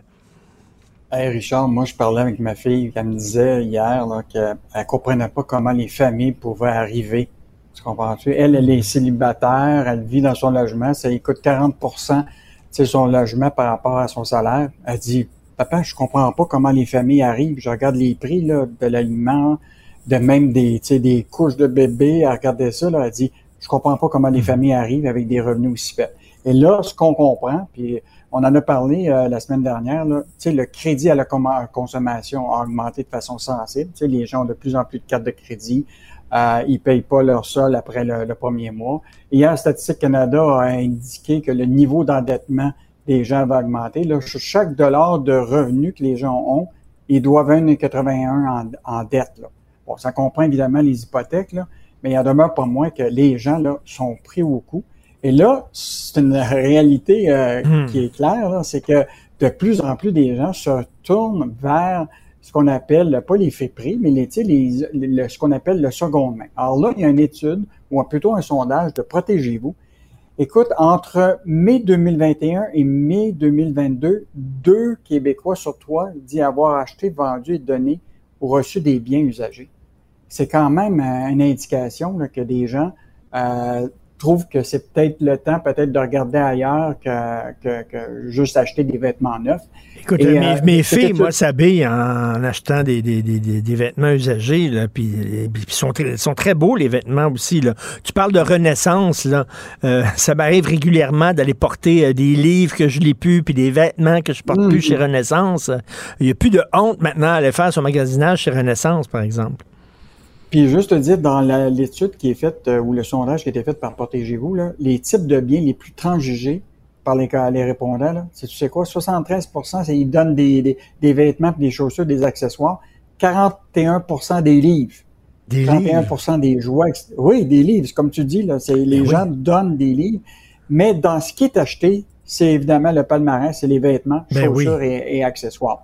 Et ce qui est intéressant comme donnée euh, dans l'étude de, de- ou le sondage de Protégez-vous, c'est que le Canada, à lui seul, là, importe pour 12 milliards de vêtements en 2020. Donc, euh, on, aj- on ajoute beaucoup de vêtements neufs, mais là, finalement, ils finissent par se retrouver, évidemment, dans ces endroits-là. Et évidemment, ben, c'est une occasion pour euh, les gens d'acheter. euh, euh, il y a des Mais- gros mais- joueurs mais- là-dedans. hein. Mais, Tu mais sais- Yves, Yves, tu te souviens, tu on a un peu, on pas vraiment le même âge, mais autour de. Oh, Euh, oh, on est pas tu- mal malade. Tu te souviens, euh, à- avant, quand tu avais un trou dans ton bas, là, euh, ma mère, elle reprisait le bas, là, tu sais, elle reprisait le bas, puis euh, là, si t'as un trou dans ton bas, tu jettes ton bas, puis t'en achètes un autre. Tu sais, ça se faisait avant repriser les vêtements. Tu avais, mettons, je sais pas, là, une craque euh, ici là, sur ton coude. On mettait Mm, euh, une petite patch là, sur la craque. La star, non, jette le, le- le- le veston. Juste te dire, à- à- il y a une renaissance à Saint-Lambert. hein. Et là, Oui, les gens oui. qui vont porter des vêtements riches et qui sont achetés plus dans d'autres renaissances pour les, les plus pauvres. Mais, euh, mais tout ça pour te dire que c'est vraiment euh, un- un- une tendance, on en a parlé, là, dans l'alimentation, les, gens- les gens cherchent des façons d'économiser. Ben ça, c'est une des façons pour eux euh, de trouver Ben un oui. moyen d'économiser. Il, il donnait l'exemple de actuellement une famille là, qui veut s'acheter des poussettes, euh, etc. Là, souvent là, euh, euh, mettons euh, des couches lavables, un tapis d'é- d'éveil, un lit, une chaise haute, etc. Et on peut épargner jusqu'à 869 dollars en allant Wow. produits-là. Écoute, si ça continue comme le ça, là, les, les familles vont aller faire leur épicerie en fouillant dans les poubelles. Vraiment, c'est incroyable. Euh, alors, euh, François Legault traîne de la patte face à Doug Ford. C'est la chronique de Michel Girard aujourd'hui. Euh, Richard, euh, évidemment, euh, la première cr- chronique de Michel sur euh, la, la- la question de la création de l'emploi sur le gouvernement Legault, sur sa période depuis 2018, a fait vraiment jaser et fait euh, sauter le plomb pour les trois, le trio économique là, de, de, de, de, de Couillard. Ils en ont, s'en ont pris à Michel. Et Michel revient aujourd'hui en comparant, parce que tu sais que le gouvernement Legault, ce qu'il souhaite, c'est rattraper le niveau de productivité de l'Ontario. Il sert de référence comme l'Ontario. Et même Éric Girard dit le Québec accuse un retard historique de croissance économique en raison d'une faible productivité. Puis là, il voit que cet écart-là est en train de réduire. Mais ce que les chiffres ne mentent pas de ce que Michel dit, là, c'est qu'actuellement, pour la même période, Doug Ford était élu à disons, la même période de François Legault et, et lui. Là. Sur cette période-là, là, il y a eu 447 000 emplois qui ont été créés sous Doug Ford. Là. Puis ça représente 56% de tous les emplois créés au Canada pour la, cette période-là. C'est 17,5% de plus que sa population. Et nous, pendant cette même période-là, on a créé 128 400 emplois. C'est seulement 16 du total des emplois créés au Canada. Et dans le fond, c'est 6 points de moins que notre pourcentage de notre population. Fait que tu vois, il y a des contrastes incroyables qui se passent actuellement en termes de croissance économique. Et là, ce qui est encore plus inquiétant, euh, Richard, c'est toute la question de la population active.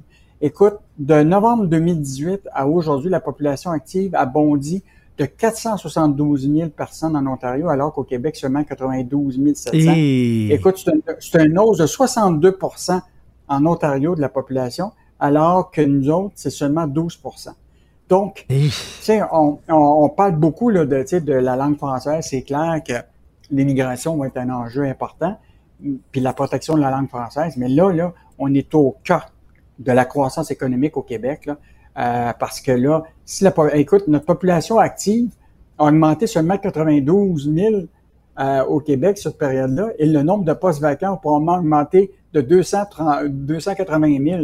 Même notre population active peut même pas couvrir les postes vacants. Mais Ben oui, on Donc, on a un enjeu économique là, euh, majeur au Québec. Puis ça, c'est un sujet qui est, qui est pas beaucoup traité actuellement dans la campagne électorale, mais qui va, va revenir euh, rapidement euh, à l'agenda. Mais tu as, raison, euh, Yves. On ne parle pas de, de gros euh, enjeux économiques en pénurie d'emploi.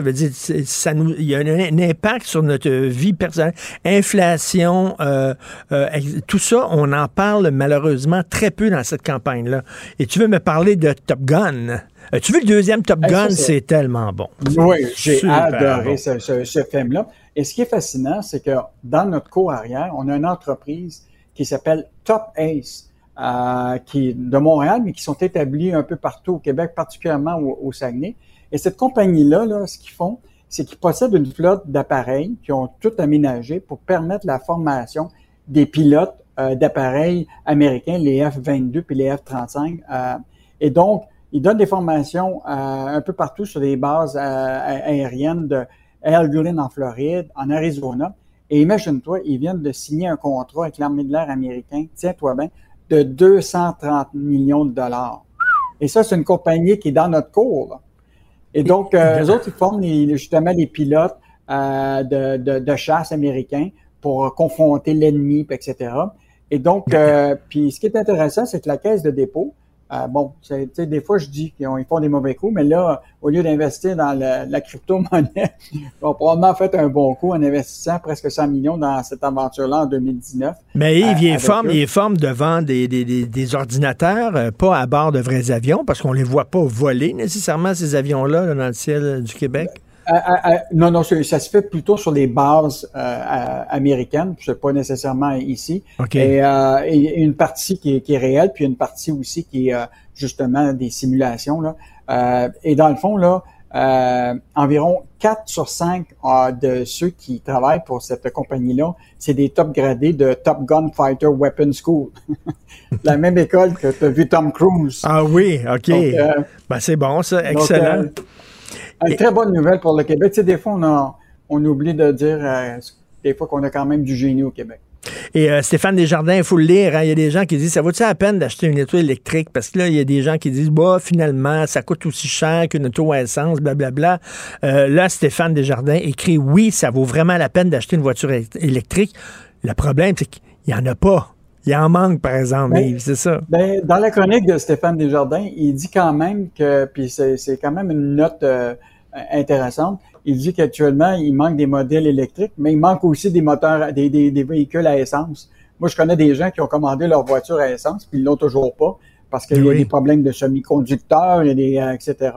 Donc, euh, mais c'est sûr qu'il y a effectivement une grande demande pour euh, les voitures électriques, puis là, on comprend que les constructeurs visent les gros marchés avant de viser le Québec. Là.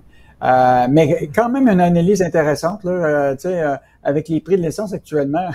euh, Stéphane Desjardins, il dit en juillet, ça m'a coûté 35 dollars pour faire le plein. En mai, juin, 14 dollars. Donc, pour- il, fait 20 000 kilomètres par année. Mais ce qui est intéressant dans la chronique et qui, qui vaut la peine d'aller voir, c'est sa, sa comparaison autant au niveau du financement et de l'utilisation euh, sur la Hyundai Kona électrique versus un modèle à essence. Et donc, euh, on voit très bien que même si à l'achat et le financement peut coûter plus cher, tu leur gagnes au niveau de- du prix de l'essence. Mais, mais là, ce qui est, intéressant dans la chronique, il dit les gens veulent économiser sur l'essence, mais ils sont souvent disposés à mettre 10 000 d'équipement additionnel sur leur moteur à essence. Oui, c'est vrai. Fait que, Mais si tu te promènes seulement en ville, en auto, là, seulement en ville pour aller travailler, puis tout ça, aller faire tes emplettes et tout ça, tu n'as pas besoin vraiment de véhicules à essence, mais encore faut-il qu'il y en ait des véhicules électriques euh, euh, sur le marché. Merci beaucoup, Yves. On se reparle demain. Bonne journée. Isabelle est en train de vider sa maison qu'elle a vendue grâce à l'accompagnement de l'équipe de Duproprio. Elle quitte avec la fierté d'avoir vendu son espace elle-même. Duproprio, on se dédie à l'espace le plus important de votre vie. Un message d'Espace Proprio, une initiative de Desjardins. Martineau, il a pas le temps pour la controverse. Il a jamais coulé l'eau sous les ponts. C'est lui qui la verse. Vous écoutez Martineau. Cube, Cube Radio. Youpi! Oui, bon, d'accord. Ouais. Puis, d'un côté, évidemment, bon communicateur.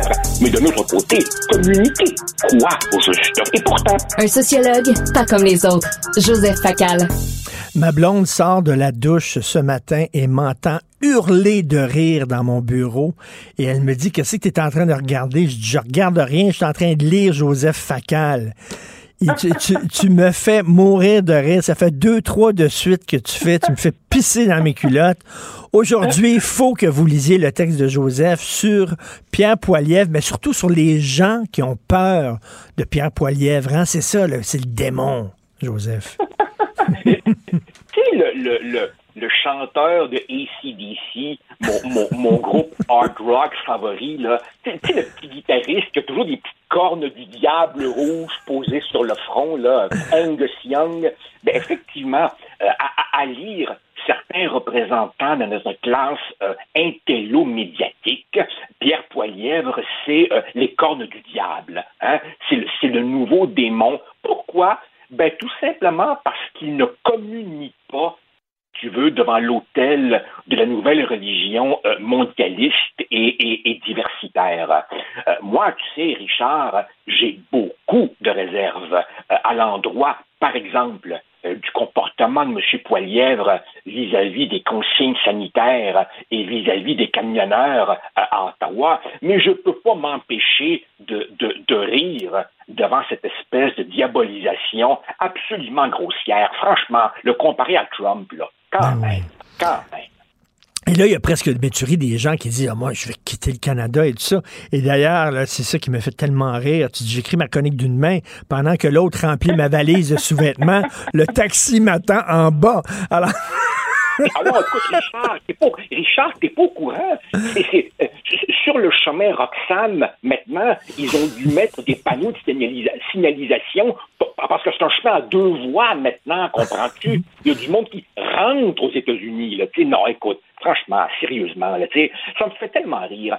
J'entends, par exemple, des gens euh, qui nous disent, euh, euh, permets-moi de couillardiser un petit peu, qui disent, Poilièvre souffle sur les braises du mécontentement. Allô, quelqu'un, hein? c'est toujours le rôle de l'opposition de souffler sur les braises du mécontentement. Et quand quelqu'un plante Jean Charest avec 68% des voix, quand quelqu'un monte le membership du Parti conservateur à 700 000 personnes ou à peu près, je te soumets qu'il fédère toutes sortes de mécontents. Oui, les mécontents trinqués de la COVID, dont je ne suis pas, mais ils capitalisent aussi sur d'autres types de mécontentement. Par exemple, le fait que le Canada soit dirigé par un acteur de troisième catégorie, une espèce d'adolescent dans un corps d'adulte, qui dépense notre argent comme si c'était du Monopoly, qui est à genoux devant toutes les idéologies à la mode, qui est complaisant envers l'extrémisme religieux, qui est blâmé à répétition par le commissaire à l'éthique, mais on sait bien l'éthique, c'est pour les autres, qui présente son propre pays comme une longue suite de crimes, qui est le champion de l'immigration massive, qui est un centralisateur impénitent, alors qu'Ottawa est même pas foutu d'imprimer un passeport. Est-ce que je continue, Richard? mais, mais, la question quiz, euh, Joseph, est-ce que Pierre Poilièvre va avoir, va devoir mettre de l'eau dans son vin pour gagner les prochaines élections où il est tellement populaire, il a tellement grossi les rangs du Parti conservateur qu'il peut rester pur et dur et gagner? Oh, J'ai l'impression que non, il ne restera pas pur et dur. C'est évident que euh, quand euh, les médias, les groupes d'intérêt, les lobbies et tout vont le scruter, il y aura évidemment un certain recentrage, mais fondamentalement, Richard, ce que Poilièvre illustre, c'est ce qu'on voit partout ailleurs en Occident, et ça, j'avoue que ça me déplaît beaucoup, c'est ce que j'appellerais l'écroulement du centre, l'écroulement de la modération, l'écroulement du réformisme patient et pragmatique. Parce qu'oublie jamais, Justin Trudeau, à sa manière, est aussi un extrémiste. C'est un extrémisme du wokisme et du postmodernisme. Alors oui, euh, euh, l'écroulement de, de la modération, ça m'inquiète un peu. Mais d'un autre côté, tu vois, une fois qu'on a dit Ah, c'est bien épouvantable, le, populisme de, de M. Poilièvre, peut-être qu'il faudrait s'interroger sur les causes de la montée du populisme partout en Occident. Coudon, ça se pourrait-tu, Richard, qu'on ait une classe politique un peu déconnectée, qui promet beaucoup, mais qui réalise peu, que les gens ordinaires ont le sentiment que leurs dirigeants planent très au-dessus d'eux, que ceux-ci s'émerveillent de la mondialisation puis de l'idéologie diversitaire, alors que le monde ordinaire, eux, euh, ils se soucient beaucoup plus de leur quotidien que de ce qui se passe à Davos ou sur le reste de la planète. Le monde ordinaire on aime pas ça, se faire culpabiliser quand, quand ils ne pensent pas comme l'écosystème médiatique. Et donc, d'une certaine façon, Poilièvre, c'est un peu la conséquence de tout ça. Et tu parles aussi de l'homme, son cheminement, c'est-à-dire euh, un gars qui était ben, un, un, enfant adopté, donc il n'a pas surfé sur son nom comme Justin Trudeau, un homme qui a marié une femme qui venait du Venezuela, donc euh, c'est totalement faux qu'il est contre les immigrants. Euh, c'est un profil intéressant, Richard, Poilièvre. Bien sûr, bien sûr. Écoute, Richard, je, je l'ai souvent dit et écrit. Si Justin Trudeau, avec le bagage qui est le sien, avec le parcours de vie qui est le sien. Si Justin Trudeau s'était appelé Justin Tremblay, ses prétentions à devenir premier ministre aurait déclenché un, éclat de rire ininterrompu depuis de, Terre-Neuve jusqu'à Vancouver. Fondamentalement, il est un héritier. Pour traduire une très belle expression américaine, euh, euh, Justin Trudeau, c'est un gars qui est né au troisième but de la vie. Il avait, il avait essentiellement euh, euh, euh, hérité d'un- patronyme prestigieux. Ben, Palièvre, excuse-moi, c'est un gars qui a travaillé pour parvenir là où il est. Puis, coudon, sais-tu, ça a l'air que le gars, il va être premier ministre pour faire la vraie job, pas pour jouer le rôle de premier ministre dans un mauvais théâtre d'été. Donc, je me dis, on devrait se calmer le pompon à Radio-Canada et puis le regarder un peu aller. Écoute, franchement, Richard, franchement, là, là, tu me crains.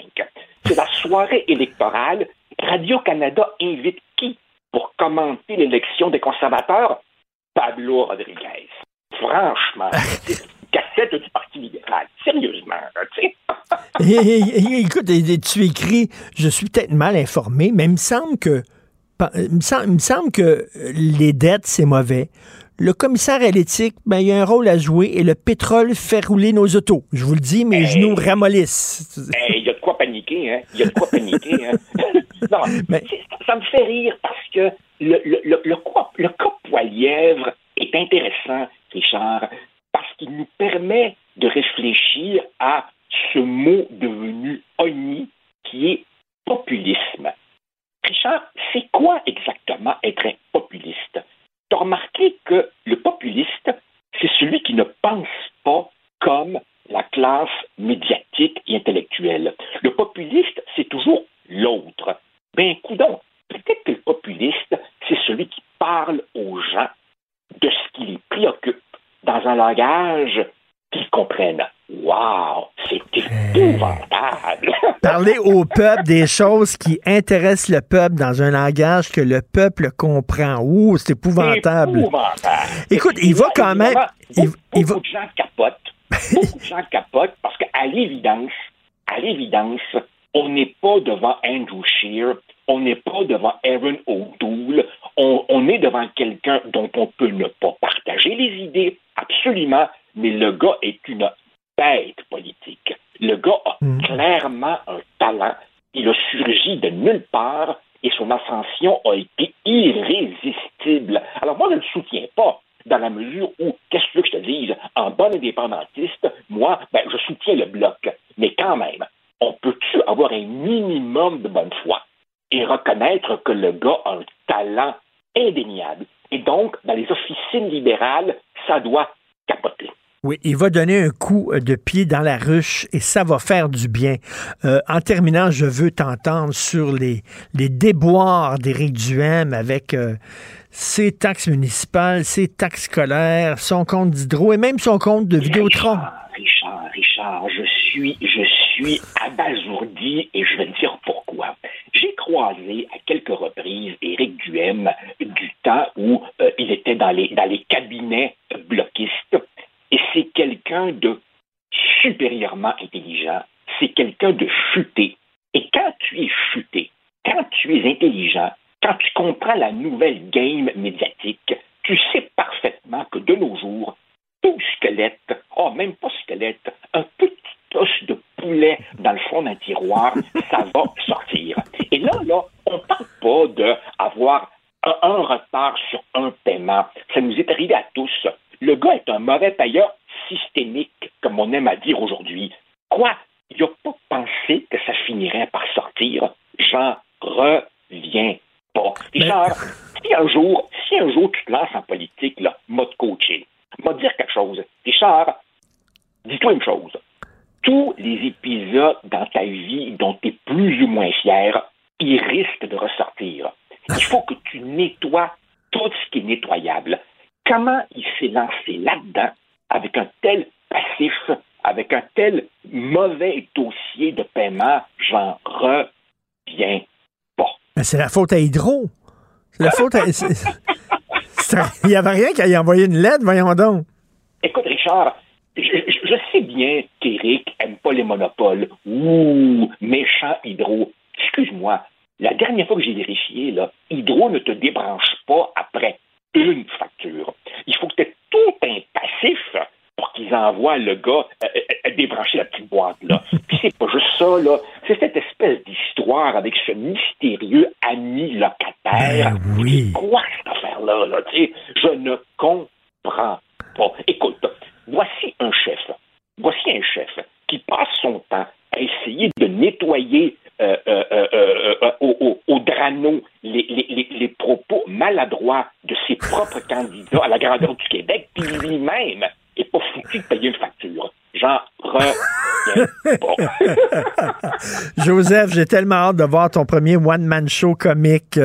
Euh, écoute, vraiment, et si j'étais, tiens, animateur d'une émission de débat, je t'inviterais chaque semaine, mon cher Joseph. Merci beaucoup. Salut. Merci, au plaisir. Salut Richard, bye. William et Sébastien ont enfin trouvé le condo de leur rêve. Ils l'ont acheté avec l'aide d'une courtière immobilière recommandée par Confia. Parmi les courtiers qui leur ont été proposés, William et Sébastien ont choisi de faire affaire avec Hélène. Elle connaissait bien le quartier et d'emblée, elle a compris leurs besoins. Ça a tout de suite cliqué. Mais quand même pas autant qu'entre William et Sébastien. Confia, on se dédie à l'espace le plus important de votre vie. Confia fait partie d'Espace Proprio, une initiative de Desjardins. Martino, souvent imité, mais jamais égalé. Vous écoutez Martino. Cube, Cube Radio.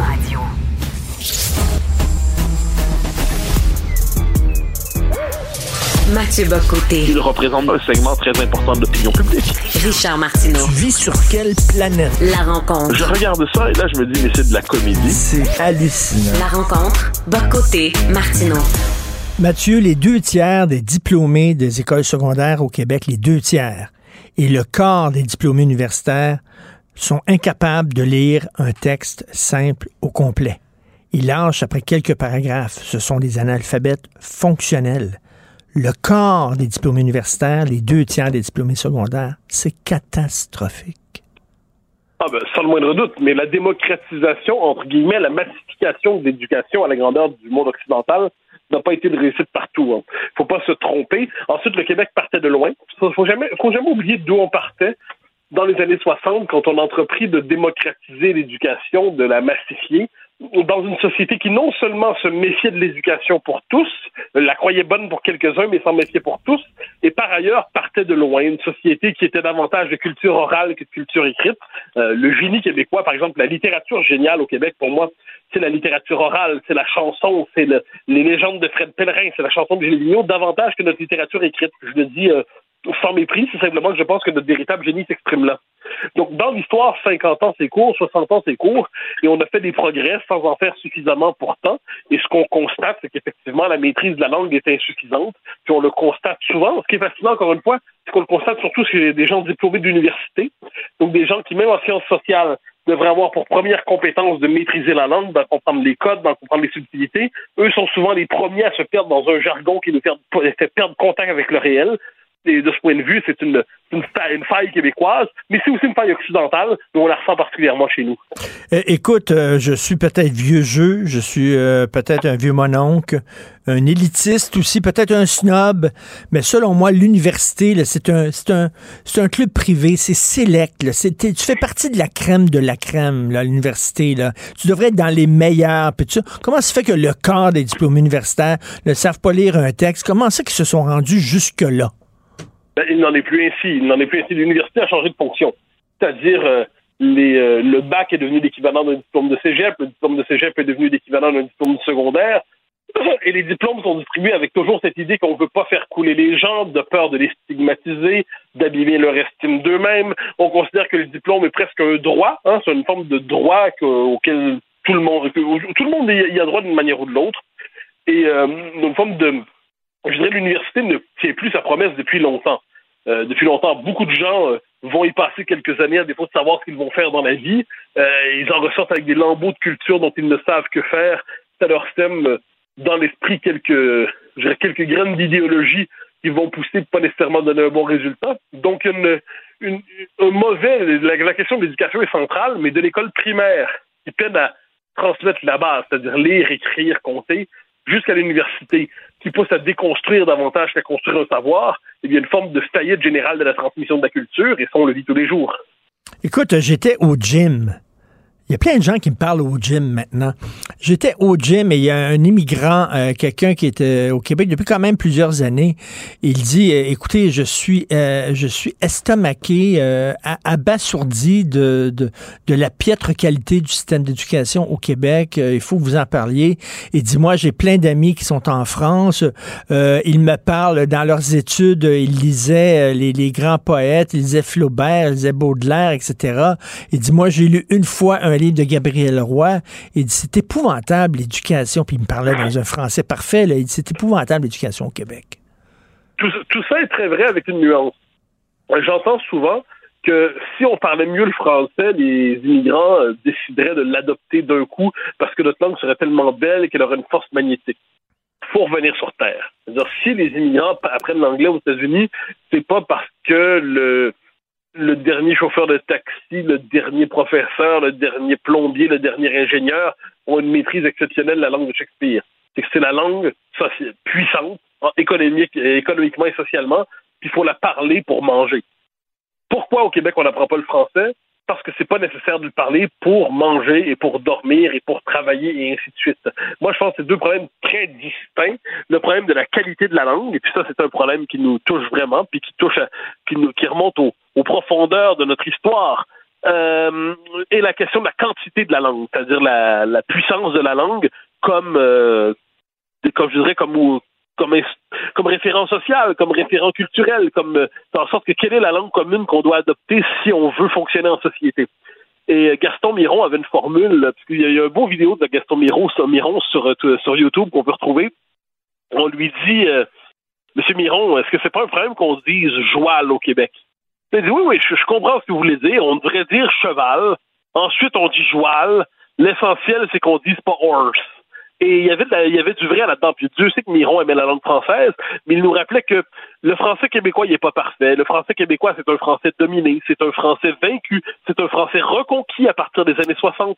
Carl Bergeron, dans son très beau livre, le, le Voir le monde avec un chapeau, raconte comment il reconquiert sa propre langue en réapprenant à prononcer chaque mot pour les prononcer correctement. Parce que trop souvent, les Québécois, on mange nos mots. Ah, c'est pas une table, c'est une table. C'est pas, puis on peut, on peut multiplier les images comme ceux-là. Il n'en demeure pas moins que si tous les Québécois disaient table plutôt que table, et puis que les Québécois étaient euh, la norme socialement et culturellement, économiquement et politiquement, puis qu'on était dans un pays indépendant, même si on disait table plutôt que table, eh bien, les, les immigrants apprendraient à dire table et puis s'intégreraient à la majorité québécoise. Donc, il faut, euh, il faut, il faut distinguer les deux questions pour éviter de tomber dans des pièges euh, politiques et sémantiques. En tout cas, moi, des films québécois, je te jure, je vais demander qu'ils soient sous-titrés parce qu'ils mâchent leurs mots, ils mangent leurs mots. Tu as de la misère à les comprendre, les comédiens et les comédiennes. Tu veux me parler euh, des indépendantistes qui sont discrédités? Oui, en fait, c'est un sujet qui me frappe. Moi, je, je regarde, je suis des débats, j'y participe à quelques-uns d'entre eux. Et ce qui me frappe, c'est quand un libéral, ou un libéral euh, au sens philosophique s'explique, on s'attend à ce qu'il y ait une explication libérale. Un conservateur, on s'attend qu'il y ait une explication conservatrice. Un social-démocrate ou un socialiste, on s'attend à ce qu'il parle comme ça. Quand un indépendantiste parle avec une analyse indépendantiste, on dit bon, il nous ramène ses vieilles affaires. Comme si la grille d'analyse indépendantiste, qui est une grille pourtant pertinente pour penser des rapports entre le Québec et le Canada et les effets justement du régime canadien sur le Québec, était une lubie. Et lorsqu'on en parle, lorsqu'on utilise cette grille d'analyse, on vient un peu troubler le débat public qui, pour être sérieux, devrait se délivrer d'une réflexion sur la question de la place du Québec dans le Canada et les effets de la participation du Québec au Canada. Donc, voyant cela, je me dis que lorsqu'on prend la peine de regarder des débats, quelle que soit la chaîne où ils se tiennent, quels que soient les protagonistes euh, qui participent, eh bien, il faudra se rappeler que l'analyse indépendantiste, c'est pas un machin, une patente à gosse, une lubie qu'impose de manière insistante quelqu'un qui vit dans un monde parallèle. Dire, si les indépendantistes existent au Québec, c'est que leur grille de lecture correspond à une certaine manière de penser notre situation collective. Mais si on considère que dès qu'on parle de ce sujet-là, on se met hors circuit, on se met hors sujet, ben, c'est qu'on a échappé quelque chose sur la situation du Québec. C'est vrai, c'est qu'on en, on en parle presque pas comme si c'était pas une option euh, envisageable. Ou alors c'est un rêve. C'est un rêve. C'est le rêve lointain. Euh, je participais à un débat hier avec euh, Yasmine Abdel Fadel et euh, le subtil et délicat Luc Lavoie euh, à la joute. et, euh, et- et ce qui m'a frappé, c'est que quand on parlait de la question de l'immigration, je rappelais que la question de l'immigration pose celle du rapport du Québec dans le Canada? Donc, quand on pose la question du Québec dans le Canada, on peut aussi poser la question de l'indépendance. Je voyais que c'était comme si, ça m'a frappé, je le dis, c'est le propre de mes adversaires. Euh, Yasmine est une fédéraliste euh, ardente, Luc Lavoie est un fédéraliste entêté. Euh, et moi, ce qui me frappait dans ça, c'était le quand on a posé la question de l'indépendance, c'était comme si c'était un peu hors sujet. Mais un instant, dire, le propre de la lecture indépendantiste, c'est de dire que le cadre dans lequel on pose nos problèmes n'est pas adéquat. Nous est-il permis de le rappeler? Et je pense qu'on peut le voir aussi dans d'autres émissions de débat. Les souverainistes, pour être pertinents et crédibles, on se donne souvent l'impression de devoir se laisser de côté leur, leur idée indépendantiste. Pour eux, c'est un rêve, un rêve lointain, un idéal. Mais non, c'est une lecture politique de la, de la réalité. C'est une politique pour le Québec. Et dès lors, si on est indépendantiste, eh bien, ça porte à conséquence dans notre lecture du budget, ça porte à conséquence dans notre lecture de l'intégration des immigrés, ça porte à conséquence dans notre lecture des, des transferts en santé du régime fédéral, ça porte à conséquence sur notre lecture de la réalité du monde, finalement. Mais ça, il faudrait que, qu'on s'en souvienne, parce que sinon, on traite ça comme le, le charmant rêve de, de, de boomers vieillissants et de quelques jeunes têtes qui n'ont pas compris qu'ils étaient euh, passés date.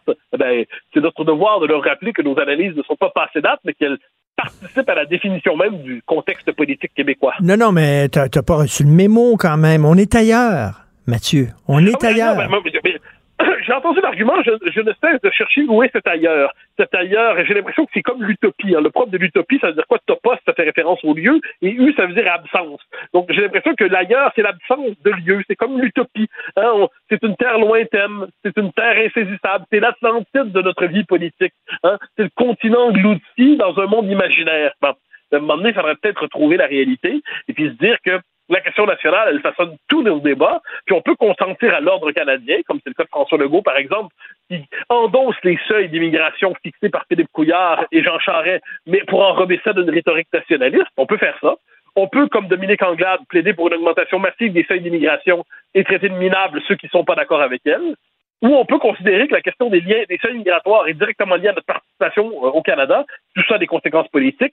On pourrait faire tout ça, hélas, on ne le fait pas souvent. Mais lorsqu'on invite un, un indépendantiste dans un débat, c'est un peu comme un uluberlu. C'est comme un, un vieux mononcle extravagant. Oui, on on a- c'est comme le mononcle qui se présente hein, dans les, fêtes- les fêtes de Noël, qui a connu René Lévesque. Puis là, tout le monde parle, puis on parle du dernier film Netflix là, ou de la dernière vidéo Netflix, puis on parle, je sais pas, de la dernière télé-réalité où telle personne a couché avec telle personne dans telle position sans savoir lequel des deux était non-binaire. Et, et- et là, et là, boum, mon oncle parle de l'indépendance. Mais mon oncle n'a pas toujours tort. Puis il se trouve que la question de l'indépendance est pertinente, la question du statut politique est pertinente, et ceux qui considèrent qu'on doit la laisser de côté, ce sont ceux qui consentent au régime canadien tel qu'il est en ce moment, et c'est un régime qui nous condamne à la disparition. T'es comme, euh, tu sais, les indépendantistes, c'est comme Raoul Duguay, là. Le betatibi, da, da, da, tu sais, c'est comme. Oui, mais oui, on Des bébites, là. C'est bon pour la Saint-Jean. Mais moi, Oui. je fais partie des indépendantistes qui croient qu'on on doit, on doit sortir d'indépendantiste, pas seulement pour la Saint-Jean. On doit même l'entendre là, le 13 septembre, puis le 12 octobre, puis le 22 novembre. On doit être capable de savoir qui est dans le débat. Puis c'est pour ça que j'espère que le 3 octobre, à la- au jour des élections, il va en avoir quelques-uns à l'Assemblée nationale. On en a parlé aujourd'hui, le mardi 13 septembre. Merci, à demain, Mathieu. Salut. Au plaisir, camarade. Bye bye. Martino. Le cauchemar de tous les woke. Tiens, Martineau va encore parler de cette étude de la Fondation pour l'alphabétisation. Oui, je vais encore en parler. C'est une catastrophe. C'est l'affaire, selon moi, la plus importante. L'éducation. Tout L'économie, c'est l'éducation. La lutte contre l'environnement, c'est l'éducation. Euh, euh, tout part de l'éducation. Le deux tiers, 63% des diplômés secondaires sont analphabètes fonctionnels. Le quart des diplômés universitaires sont analphabètes fonctionnels. C'est vraiment une catastrophe. Et la situation, elle est urgente et on ne parle pas d'éducation dans cette campagne. Nous allons parler avec Pierre Langlois, économiste, auteur de la dernière étude sur l'alphabétisation. Bonjour, Monsieur Langlois. Bonjour, M. Martineau. Les chiffres sont, euh, je sais pas, catastrophiques. Est-ce que le mot est trop fort? Ben, ça s'améliore un peu. Hein? On part de, de, cette fameuse étude de 2012 qui disait que 53% des Québécois n'atteignaient pas le niveau 3. Là. Le niveau 3 en littératie, c'est le, le, niveau où on peut euh, être à l'aise dans un texte où il y a plusieurs informations, des informations multiples. Euh, et donc là, on aurait fait un gain au moins de 7 points de pourcentage, donc 450 000 Québécois de moins sous ce niveau 3 aujourd'hui en 2022. Donc, il y a quand même une progression qu'on observe, mais effectivement, ça, ça ça laisse derrière encore passablement de gens qui ont des enjeux de littératie aujourd'hui au Québec. Écoutez, M. Langlois, je vais paraître snob, mais je m'en fous. Euh, euh, lorsque je vais, par exemple, à Paris, il m'arrive souvent, régulièrement, de voir des gens lire. Des gens qui lisent des livres dans des cafés, des gens qui lisent des livres dans la rue, dans des parcs, euh, dans les autobus, etc. Moins au Québec. Moins. Ben, oui, alors c'est ça. le goût de la lecture, euh, l'éducation, les actifs culturels, il y a toutes sortes d'éléments qui peuvent euh, venir favoriser un, meilleur résultat en littératie au Québec. Euh, et, manifestement, mais il nous en manque un bout collectivement. le, premier, évidemment, le premier chapitre, c'est, c'est la réussite scolaire. Donc, on a encore un, un, gros enjeu de diplomation secondaire au Québec, notamment chez les garçons. C'est ce qu'on nous on appelle le trou de diplomation. Donc, il y a encore un 8 à 12 points d'écart entre un garçon et une fille au Québec en matière de diplomation secondaire. Et c'est la même différence entre un garçon québécois et un garçon canadien. Donc là, c'est euh, tant et aussi longtemps qu'on n'aura pas résorbé ce trou-là, ben, c'est sûr qu'on produit euh, des analphabètes fonctionnels et des gens qui vont avoir des enjeux de euh, tout au long de leur vie. Est-ce que ce sont des nouveaux immigrants? C'est des gens qui viennent d'arriver? Parce que, bon, là, ces temps-ci, dans la campagne électorale, on pointe hein, l'immigration comme étant un des problèmes euh, euh du, de, de, de l'affaiblissement du français au Québec. Euh, ou alors, ce sont des, des, des, des, Québécois qui sont ici depuis longtemps qui ont ces problèmes de littératie-là? C'est un mélange de tout ça. Dans une étude préalable, on avait fait une répartition géographique où on se rendait compte que euh, dans des MRC ou des régions administratives où il y a moins d'immigrants, on avait quand même des enjeux euh, profonds en, littératie. C'est sûr que une famille de nouveaux arrivants qui, euh, qui ne maîtrisent pas la langue d'accueil, ben, manifestement, il y aura des enjeux, notamment dans le parcours scolaire. mais essentiellement, c'est multifactoriel. Donc, oui, c'est le milieu de vie. Donc, si on est dans une MRC où les milieux économiques, les milieux industriels sont attrayants pour les jeunes et, ça, ça crée un taux de décrochage scolaire qui est supérieur à la moyenne québécoise ou, ou euh, qui, est supérieur à d'autres MRC voisines. Ben là, on se tire dans le pied collectivement parce que dans certains coins de pays au Québec, mais ben, il y a des industries, il y a du secteur manufacturier qui attirent euh, ces jeunes-là et qui abandonnent leurs études trop, euh, trop activement. Et ça fait en sorte que les gains de littératie, on les voit beaucoup au cégep. Hein. C'est drôle à dire, mais le, le, gros gain de littératie, là, on va le voir au cégep. Puis si on se replonge dans nos souvenirs, M. Martineau, mais c'est là qu'on avait nos cours de littératie, philosophie, d'analyse de texte. Mm. Parce que, évidemment, quand on se compare ailleurs au Canada, mais au secondaire, ils ont une douzième année en Ontario et au Brunswick, et en plus, la fréquentation scolaire est obligatoire jusqu'à 18 ans. Alors, euh, il faut, faut, faut faire collectivement de meilleurs efforts pour, pour assurer une meilleure réussite scolaire, pour permettre aux jeunes garçons de, de finir leur parcours scolaire, dans des endroits où, effectivement, les milieux économiques deviennent très attrayants, surtout dans un contexte de pénurie de main-d'œuvre et où les salaires euh, sont, intéressants. J'essaie d'être positif avec vous parce que des, des, fois je suis découragé, mais j'essaie d'être positif. Les salons du livre, par exemple, je, il m'arrive d'aller au salon du livre de Montréal. Il y a pas mal de gens, il y a beaucoup, beaucoup de jeunes qui vont voir leur auteur euh, jeunesse favori, qui font la ligne, qui font la queue pour euh, autographier leurs livres. il y a beaucoup de livres jeunesse qui se publient aussi. J'imagine que c'est parce qu'ils sont lus aussi. Oui, la littérature jeunesse, ça fonctionne bien, mais là, on pourrait se poser la question, est-ce que cette littérature jeunesse-là, elle est, elle est présente dans tous les milieux scolaires ou est-ce que c'est concentré dans certaines écoles privées? Hmm. Euh, est-ce que dans, à travers les différents centres de services scolaires, est-ce que les bibliothèques en milieu scolaire sont à niveau? Est-ce que les bibliothèques municipales sont à niveau?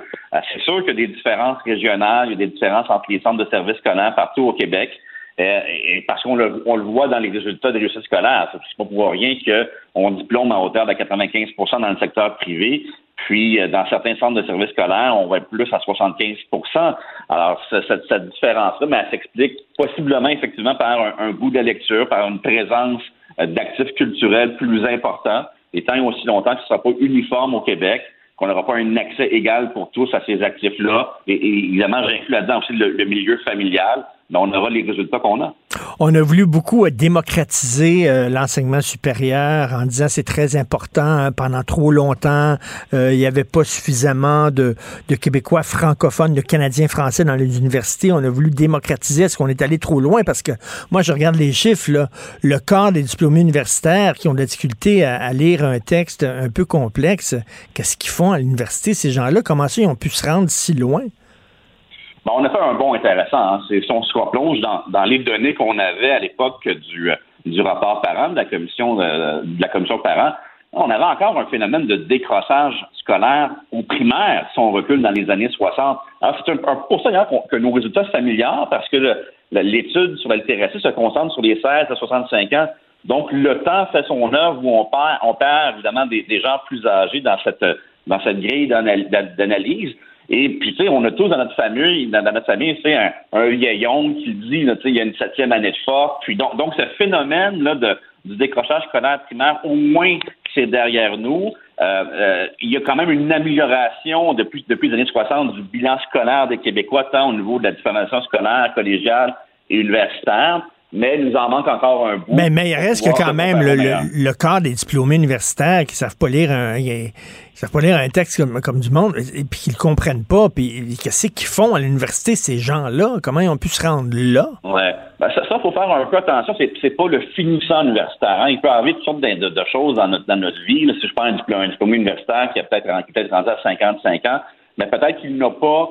Euh, peut-être que c'est un, un lecteur qui était moyen, puis là, pendant sa vie d'adulte, il n'a pas entretenu cette capacité à, bien lire, parce que c'est une compétence qu'on peut, qui peut se dégrader à, travers, à travers le temps. Il y a des enjeux de santé aussi qui peuvent faire en sorte que nos capacités se, se, réduisent quelque part dans notre vie.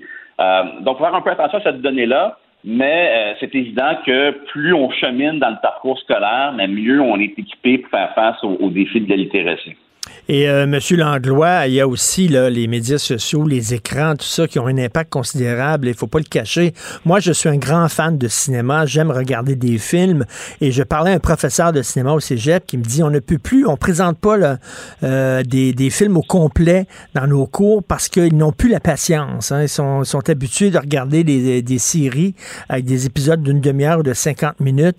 On présente seulement des extraits de classiques parce qu'ils n'ont plus la patience de regarder des films au complet. Ça doit être la même chose pour des livres aussi. Là. Euh, mais moi, il m'arrive souvent de faire des références sur ma page Facebook. Je mets des, des, textes de magazines et je me rends compte que les gens lisent le titre seulement et après ça commentent en lisant le texte. Oui, puis on, on, on, le voit aussi avec le phénomène des livres, des livres audibles. Alors, de plus, de plus en plus présent, les gens vont acheter la version qui, qui, qui est évidemment avec, avec un narrateur. Alors, euh, alors c'est que je dis que c'est vraiment au niveau collégial qu'on voit les gains littératie, parce que c'est là qu'on est comme un jeune de 17-18 ans, vraiment, euh, qu'on est souvent la première approche avec des, des, des, ouvrages de littérature plus classiques, euh, évidemment des ouvrages philosophiques, et c'est là qu'on les grands gains de littératie euh, s'opèrent, parce qu'on a un cursus secondaire qui est plus court versus le Canada anglais. Alors ça, ça c'est important. Alors, alors le jeune, par exemple, qui a un diplôme terminal secondaire 5, qui s'en va travailler, mais lui, dans 64% des cas dans sa vie d'adulte, il va tomber sur le niveau 3 en littératie. Donc, il faut trouver un moyen, peut-être en partenariat avec le milieu de travail, pour le raccrocher puis qu'il poursuive sa formation collégiale, au moins dans ses cours de base, pour avoir. Il y a trois, il y a trois compétences de base. Hein. C'est littératie, numératie et résolution de problèmes. Mmh. Et plus on excelle dans ces trois résolutions-là, mais plus on a une espérance salariale élevée. Alors, c'est payant d'aller entretenir ces compétences de base-là parce que ça, ça, ça, ça nous permet de, de, se démarquer sur le marché du travail. Malheureusement, euh, on ne parle pas d'éducation dans cette campagne. Du tout. Vous l'avez certainement ben, remarqué. C'est pas, pas un sujet de l'heure. Le, le, le, décrochage scolaire a déjà eu davantage de, de, de, de lumière euh, sur, sur, sur, sur, ces éléments-là. Évidemment, on n'a pas encore toutes les données liées à la pandémie. Hein. On ne sait pas où on en est en termes de réussite scolaire avec, avec les deux années de pandémie. Mais tant, et, et, quand on parle d'éducation, c'est davantage au niveau de, de la brique et du mortier. Mais sur la réussite scolaire, oui. mais il y a ce trou de diplomation qui, qui existe. Et tant il y a aussi longtemps qu'il va être présent. Mais Et, et ça a un impact économique. hein. Si on rattrapait le niveau de littératie, par exemple, de l'Ontario, qui est 7 points meilleur que le Québec, mais c'est 4 milliards de plus qu'on aurait sur le PIB québécois, notamment en raison de cette notion d'espérance salariale qui est plus élevée chez les gens qui maîtrisent cette compétence de base qui est la littératie. Et j'imagine il y a des études qui prouvent que les enfants qui voient leurs parents lire ont tendance à lire davantage, surtout leur père, hein, leur père qui lit pas seulement le guide de l'auto, j'ai rien contre le guide de l'auto, il est bien fait, mais de lire aussi des romans, j'imagine que ben ça donne un exemple. Oui, d'avoir des livres dans le milieu familial, d'avoir des livres à la maison, une bibliothèque et ça passe. Ça peut passer par la littérature jeunesse, mais simplement d'avoir un journal imprimé, hein, ça existe, c'est quasiment rendu un anachronisme, le, le- le- journal imprimé, d'avoir le journal imprimé qui traîne sur, euh, sur le comptoir. Mais tu sais, si on, si on remonte, en tout cas, quand moi j'étais jeune, c'était souvent le, le premier, la première chose qu'on allait voir, il y avait le journal, ça nous, ça, ça- ça nous intéressait à ce qui se passait, mais ça n'existe presque plus dans les familles. Alors, ce sont des efforts comme ça qu'il faut, faut mettre en place pour donner le goût de lecture euh, aux jeunes filles ou aux jeunes garçons. La littérature jeunesse, c'est beaucoup des filles, malheureusement, qui, qui s'accrochent à ce phénomène-là. Mais euh, le journal, la bibliothèque, les biographies, de voir visuellement qu'il y a des livres dans une maison, mais effectivement, dans le milieu familial, c'est important. Il ne faut pas négliger non plus les actifs culturels d'une communauté. Donc, une bibliothèque municipale qui est attirante, Oui. attrayante, où il y a de l'animation, où il y a des choses qui se passent, même chose dans le réseau scolaire, mais ça, ça, ça donne, ça donne le goût aux jeunes, d'y- évidemment, d'y aller. Tout à fait, non. C'est une étude extrêmement importante et c'est un sujet important. Merci beaucoup, Monsieur Pierre Langlois, économiste, auteur de la dernière étude sur l'alphabétisation de la Fondation, justement, pour l'alphabétisation. Merci, bonne journée. Si l'actualité était un vase brisé, ce serait lui qui recollerait les morceaux. Martino. Le choix des connaisseurs. Alors, nous parlons avec Karine Gagnon, chroniqueuse politique au Journal de Montréal, Journal de Québec et directrice adjointe de l'information au Journal de Québec. Karine, bonjour. Bonjour, Richard. Karine, on le sait, tu es à Québec. Québec, c'est tellement loin que les avis de non-paiement d'Hydro-Québec se rendent même pas jusque-là. C'est loin en vierge, là. Euh, même les avis de non-paiement des taxes municipales dans sa propre ville se rendent pas. C'est incroyable. Non, mais qu'est-ce que tu penses de ça? Est-ce que c'est un- c'est une tempête dans un verre d'eau ou au contraire, c'est révélateur de quelque chose euh, Duhem? Mais ça, ça peut pas être une tempête dans un verre d'eau seulement, Richard. À partir du moment où Éric Duhem, c'est pas un simple citoyen comme les euh, quelques 2000 citoyens qu'il y avait dans les avis euh, de la ville de Québec rendus publics la semaine dernière pour euh, non-paiement des taxes. C'est que Éric Duhem veut se présenter pour devenir, euh, se présente en fait, pas veut se présenter, mais se présente pour devenir premier ministre du Québec et donc pour administrer le portefeuille des Québécois. Alors moi, je trouve que c'est plus que pertinent de de- d'apprendre finalement que euh, M. Duhem a beaucoup de problèmes avec la gestion de ses propres finances personnelles. Et euh, je te ferai remarquer aussi, euh, Richard, que euh, bon là ce matin, les différents chefs de parti dévoilent leurs principaux actifs, Ok. bon, font euh, font, euh, c'est ça, de la transparence avec euh, ce qu'ils possèdent. Et M. Duhem a quand même euh, 800 000 dollars en placement et 375 000 dans son compte euh, courant. Alors, euh, je me dis, euh, quel est le problème à ce moment-là? Comment expliquer que tous ces comptes-là, euh, là, il a été question des taxes scolaires, des taxes municipales, de Vidéotron, d'Hydro-Québec. Comment expliquer que ces comptes-là n'ont pas été payés? Euh, moi, j'ai beaucoup de problèmes avec ça. Je sais pas pour toi, mais moi, euh, je suis plutôt du genre à ce que les comptes rentrent puis on les règle immédiatement. Alors, euh, moi, je- ça me dépasse. Là, de- Et, de- et de surtout voir- quand, quand tu te dis conservateur, hein, il se présente sous la bannière conservateur, puis on sait que les conservateurs, c'est la responsabilité. La responsabilité fiscale, économique, euh, il faut que tu prennes soin de tes affaires, c'est très important. Et euh, ça m'est arrivé une fois euh, où j'ai oublié de payer un compte, puis là, à un moment donné, j'ai reçu un avis de non-paiement, puis là, je me dis, oh, c'est vrai, j'avais oublié, puis tu. Mais là, écoute, tu dis, aux taxes municipales, les taxes scolaires, Hydro-Québec, puis ce matin, Antoine Robitaille, il dit que ça est arrivé aussi avec Vidéotron. Là, on appelle ça, excuse-moi l'anglicisme, on appelle ça un pattern.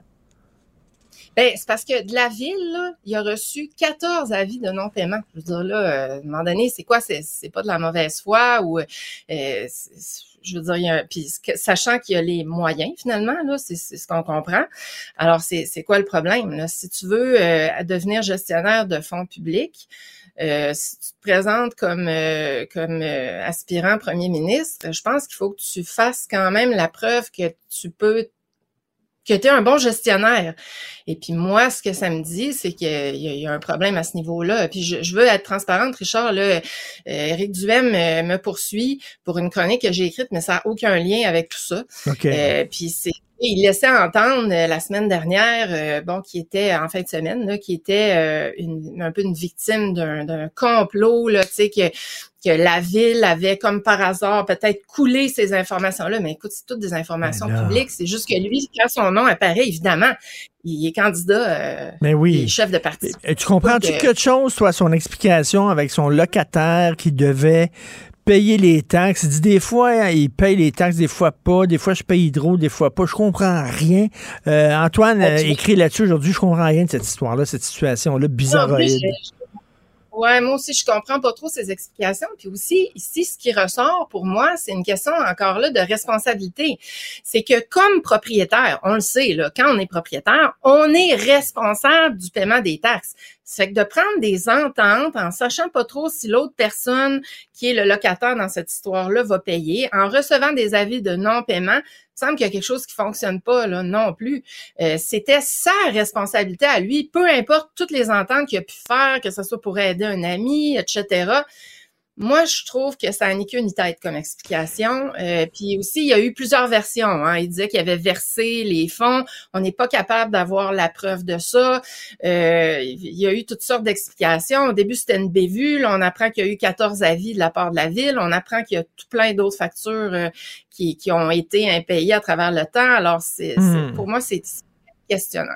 C'est bizarre. Euh, tu veux me parler d'un documentaire qui te fait pleurer, euh, documentaire que je n'ai pas vu, mais euh, Sophie, ma blonde, l'a vu, puis c'est très percutant. Je vous salue, salope, sur, euh, en fait, le, le- le- le harcèlement euh, contre les femmes sur les médias sociaux.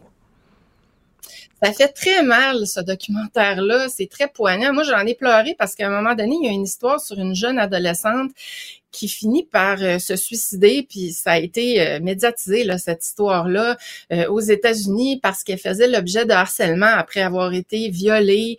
Elle avait été filmée, les images avaient été diffusées, et puis moi, là, ça m'a pris au cœur. Puis aussi, ça m'a fait mal parce que ce que je, ce qu'on constate dans le documentaire, c'est que il y a vraiment un impact important de ces messages-là. On en reçoit toutes hein, quand on est des, femmes publiques. Euh, J'en reçois, toutes mes collègues chroniqueuses en reçoivent, les élus euh, euh, féminines euh, un peu partout. Et on voit que c'est un phénomène répandu, mais aussi on voit que ça a un impact, c'est-à-dire que les femmes vont avoir tendance à se retirer donc de l'espace public parce qu'elles finissent par avoir peur, parce que ça leur empoisonne la vie. Écoute, il y a une histoire incroyable d'une élue aux États-Unis qui finalement a démissionné parce que elle et sa famille en pouvaient plus. Elle a déménagé et les gens qui la harcelaient sur les réseaux sociaux continuent de la harceler en disant voilà, elle a déménagé dans telle ville. Écoute, c'est complètement incroyable. Et Karine, là, les gens vont nous dire, ouais, mais les hommes aussi se font insulter, menacer, c'est pas la même affaire. Euh, je, je peux vous le dire, là, je- je- euh, j'en sais quelque chose. Euh, les, les insultes contre les femmes sont beaucoup plus violentes et euh, elles touchent leur euh, leur sexualité. Il y a un côté, euh, t'es une femme. Euh, on parle de leur vagin, on parle de leur utérus. Ils sont toutes mal baisés, bien sûr. Ils ont toutes sortes dans le vagin, toute la gang. Euh, écoute, Karine, malgré le vernis qu'on se donne d'être une société féministe et tout ça, il y a beaucoup, beaucoup d'hommes qui ont de la difficulté avec les femmes d'opinion. Ah, absolument. Tu iras voir les commentaires sous ma chronique euh, que j'ai signée là-dessus dimanche.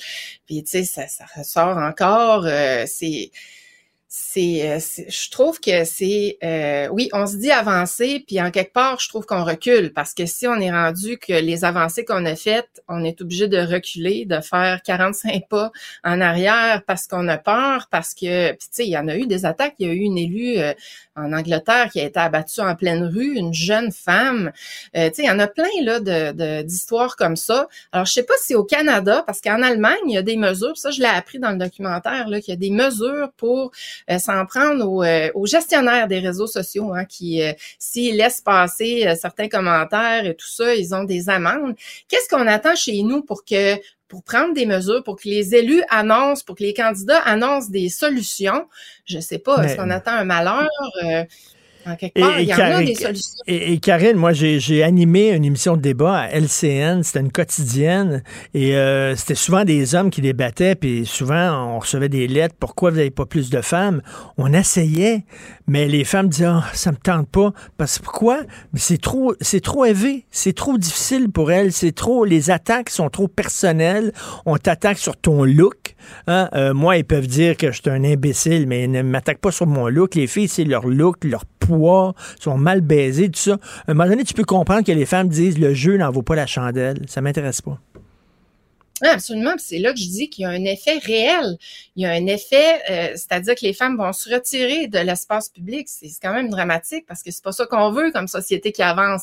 C'est l'inverse. On n'arrête pas de dire qu'on veut plus de femmes en politique, qu'on veut plus de femmes euh, dans l'espace public qui font de l'opinion. Alors là, euh, c'est pas ça qu'on encourage. Là. Donc il faut, Non. faut trouver des solutions. Et en, terminant, écoute, euh, on revient euh, au début. Éric Duhem dans Chauveau, c'est loin d'être gagné. Hein? Oui, mais j'ai trouvé que mon collègue Rinaldo avait un portrait intéressant du comté de Chauveau parce que moi aussi, j'ai des informations à l'effet que c'est quand même assez serré. Euh, ça- on dit euh, Monsieur Duhem a des bonnes chances d'être élu dans Chauveau, mais la vérité, c'est que c'est très divisé. Ce comté-là aussi a élu euh, des, des, des candidats d'à peu près tous les partis euh, depuis 15-20 ans. Donc, c'est c'est un, un comté un peu girouette. Là. Donc, on sait jamais trop quel bord ça va prendre. Puis selon l'âge hein, des, euh, des gens que mon collègue a interrogés, on voit que les plus jeunes sont peut-être plus portés vers le Parti conservateur du Québec euh, et les gens dans la quarantaine, cinquantaine et plus vieux vont plus euh, appuyer la CAQ. Alors, euh, c'est le, le caquiste Sylvain Lévesque là, qui avait été élu aux élections de 2018. Donc, on verra s'il pourra conserver son siège, mais tout n'est pas gagné pour M. Duhem. Là. Moi, je crois qu'il il fait beaucoup parler de lui et c'est un expert en communication, Oui. très bon communicateur et, euh, et là-dessus, il, arrive à faire du chemin, mais il reste quand même à mener euh, une bataille euh, pas mal importante. Puis quand on se débat pendant des jours euh, à essayer de justifier qu'on n'a pas euh, payé ses taxes et, euh, et d'autres comptes, ben, je suis pas certaine que c'est bon pour une campagne. Mais en tout cas, il va y avoir le débat de jeudi. Écoute, euh, ça, c'est vraiment la bière et les ailes de poulet parce que ça va être meilleur que le, le Super Bowl au football. Euh, merci et euh, écoute, vous êtes très courageuses, les femmes d'opinion, très courageuses. Vous avez tout mon respect, mon admiration. Merci, Karine. Salut. Ben oui, on le sait. Martineau, ça n'a pas de bon sens comme il est bon. Vous écoutez Martineau. Cube Radio. Gilles Proulx. Bonjour, mon cher Richard. Richard Martineau. Petit lapin. La rencontre. Point à l'heure des cadeaux. Je serai pas là, là à vous flatter dans le sens du poil. Point à la ligne. C'est très important là, ce qu'on dit? La rencontre pro Martineau. Gilles, euh, je viens d'un milieu modeste à Verdun que vous connaissez bien, euh, près de Pointe-Saint-Charles, et le plus beau cadeau que mes parents m'ont donné, c'est le goût de la lecture. Eux autres lisaient pas beaucoup. Ils savaient que moi j'aimais ça, fait qu'à chaque jeudi, quand ils faisaient la commande, hein, quand ils allaient faire l'épicerie, ils arrivaient avec un fascicule de l'encyclopédie Alpha. L'encyclopédie Alpha, c'était vendu par fascicule. C'était, je sais pas, deux piastres et demi le fascicule. Elle sortait là, la, la bouffe euh, du sac d'épicerie, puis il y avait mon fascicule à me donner. Ma, ma mère, mon père m'ont donné le goût. C'est un, cadeau inestimable, ça. Quelle belle initiative de parents responsables. Moi, de mon côté, c'était mon père qui me payait des cadeaux. Oh, que ça paraissait gros. Ça coûtait un dollar cinquante dans le temps. Des Tintins. C'est ce qui m'a peut-être euh, inculqué le goût de voir d'autres horizons.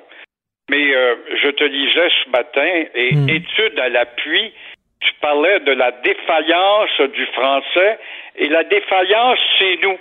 La défaillance, c'est pas toujours le voisin puis l'immigrant qui rentre qui veut pas apprendre. Et c'est très juste. La défaillance, c'est nous. Et euh, on veut pas bien parler. On ne veut pas bien écrire. Parce que ça ferait fifi, ça ferait, je ne sais pas, différent, à part le son euh, commun que l'on connaît, que ce soit à Verdun ou ailleurs au Québec. Alors, euh, c'est général. C'est un problème qui se généralise.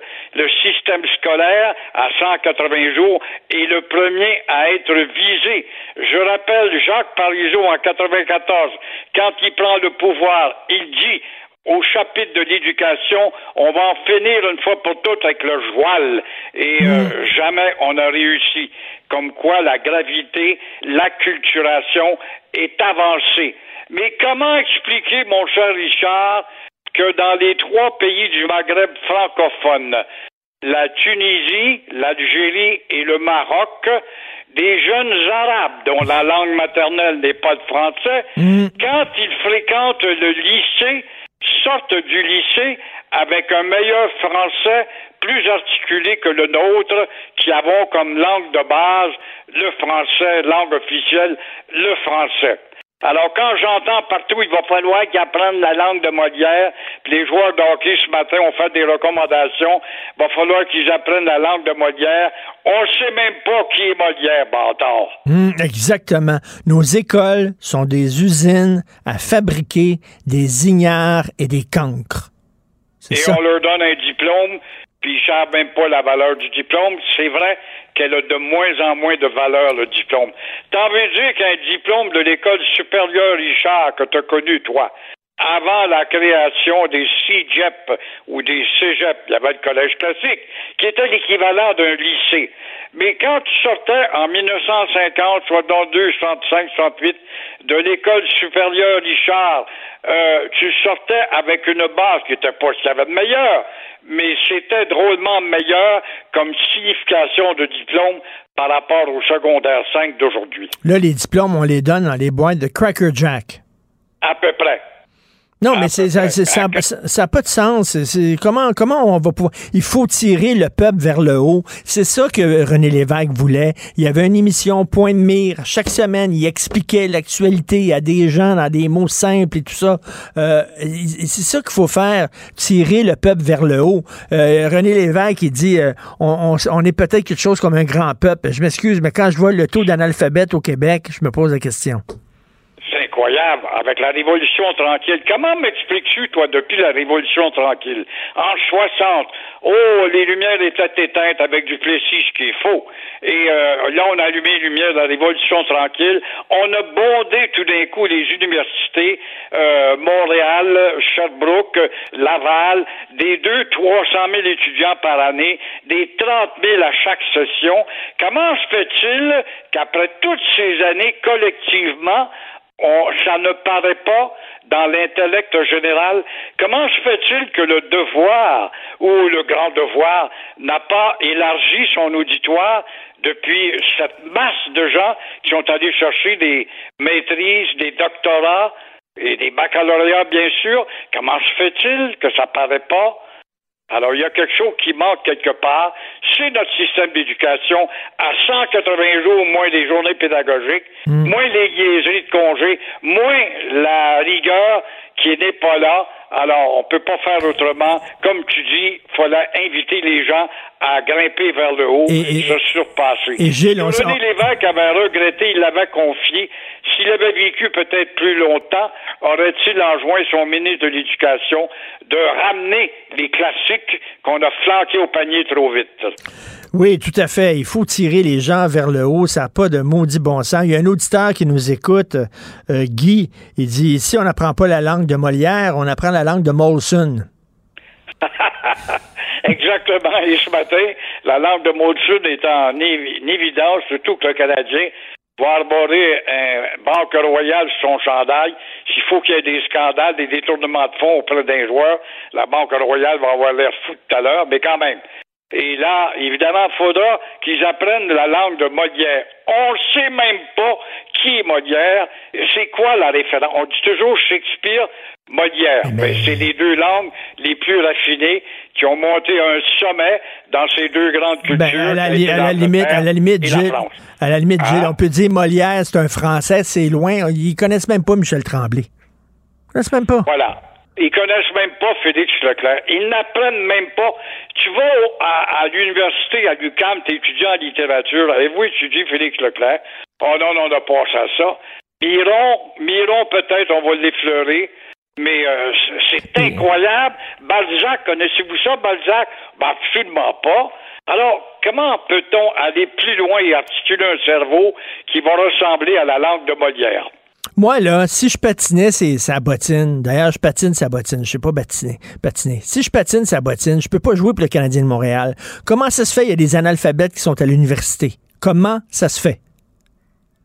L'ouverture des portes, euh, l'Université Concordia et euh, l'Université du Québec, sociologiquement parlant, on les appelle les universités de trottoir, c'est-à-dire que tu n'es pas obligé d'avoir diplômé du euh, collège classique pour entrer. Tu n'as peut-être pas fini ton secondaire, mais tu peux entrer avec des cours, bon, euh, de rafistolage, si on veut. Ça donne ce que ça donne. On a ouvert les portes à tout le monde, au fils euh, et à la fille de l'ouvrier, tant mieux. Tant mieux. Ça a été le cas avec les cégeps. Quand on a aboli les collèges classiques, on a dit Ah, le fils de l'ouvrier va pouvoir aller dans un collège supérieur. Alors là, on a pensé que le devoir vendrait plus de copies, étant donné qu'on ouvrait justement la culture, les horizons nouveaux à ses fils et ses filles d'ouvriers. Ça n'a pas été le cas. C'est évidemment la faiblesse qui l'a emporté sur la majorité minoritaire. Alors, tu dois t'adapter à nous autres et tu vas apprendre à te laisser tutoyer de professeur et on va te dire quoi faire. Puis ça a été la chienlit pendant une décennie de temps, l'UCAM. L'UCAM s'est reprise depuis ce temps-là avec ses facultés de sciences politiques notamment. Sûrement pas en histoire, ça paraît pas, en tout cas dans le grand public, mais quand même, elle s'est reprise avec euh, évidemment des facultés plus fortes et plus euh, coriaces. Quand j'étais jeune, à, publi- à la télévision, il y avait des publicités d'encyclopédie. L'encyclopédie Tout connaître, l'encyclopédie Alpha, l'encyclopédie euh, de la santé ou des animaux.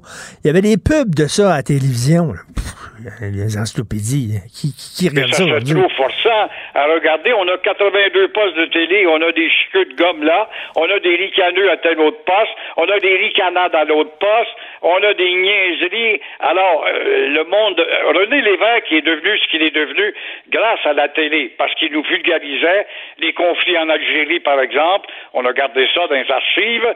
Bon, c'était très beau. Pourquoi a-t-il réussi? Parce qu'il n'y avait que deux postes. Il y avait CBMT, Canal 6, et CBFT, Canal 2. Après ça est arrivé euh, TVA, puis CTV, puis après ça le câble, puis on a multiplié le choix dans la facilité où tu ne pourrais pas avoir un René Lévesque à un écran quelconque pour essayer de faire de la pédagogie et sensibiliser les gens, les gens au beau et vers le haut. Ça ne réussit, ça peut réussir avec une petite minorité comme le canal de Savoir. Mais à part ça, qui c'est qui regarde ça? Très peu de gens. Tout à fait. En tout cas, euh, on peut toujours lire les livres de Gilles Proux qui nous enseignent l'histoire du Québec. Merci Gilles. À demain. Merci. Merci pour la plug en français. Salut bien, mon vieux Richard. À demain. Salut Gilles. Alors, c'est tout le temps qu'il me reste. Euh, merci beaucoup à l'équipe formidable avec qui je travaille tous les jours, à la recherche Florence Lamoureux. Merci beaucoup Cybelle Olivier, Charlotte Duquette à la réalisation, à la régie, Jean-François Roy, le vieux Chris à Dutrisac arrive. On se parle dans une demi-heure et nous, on reprend l'antenne demain 8h30. Bonne journée.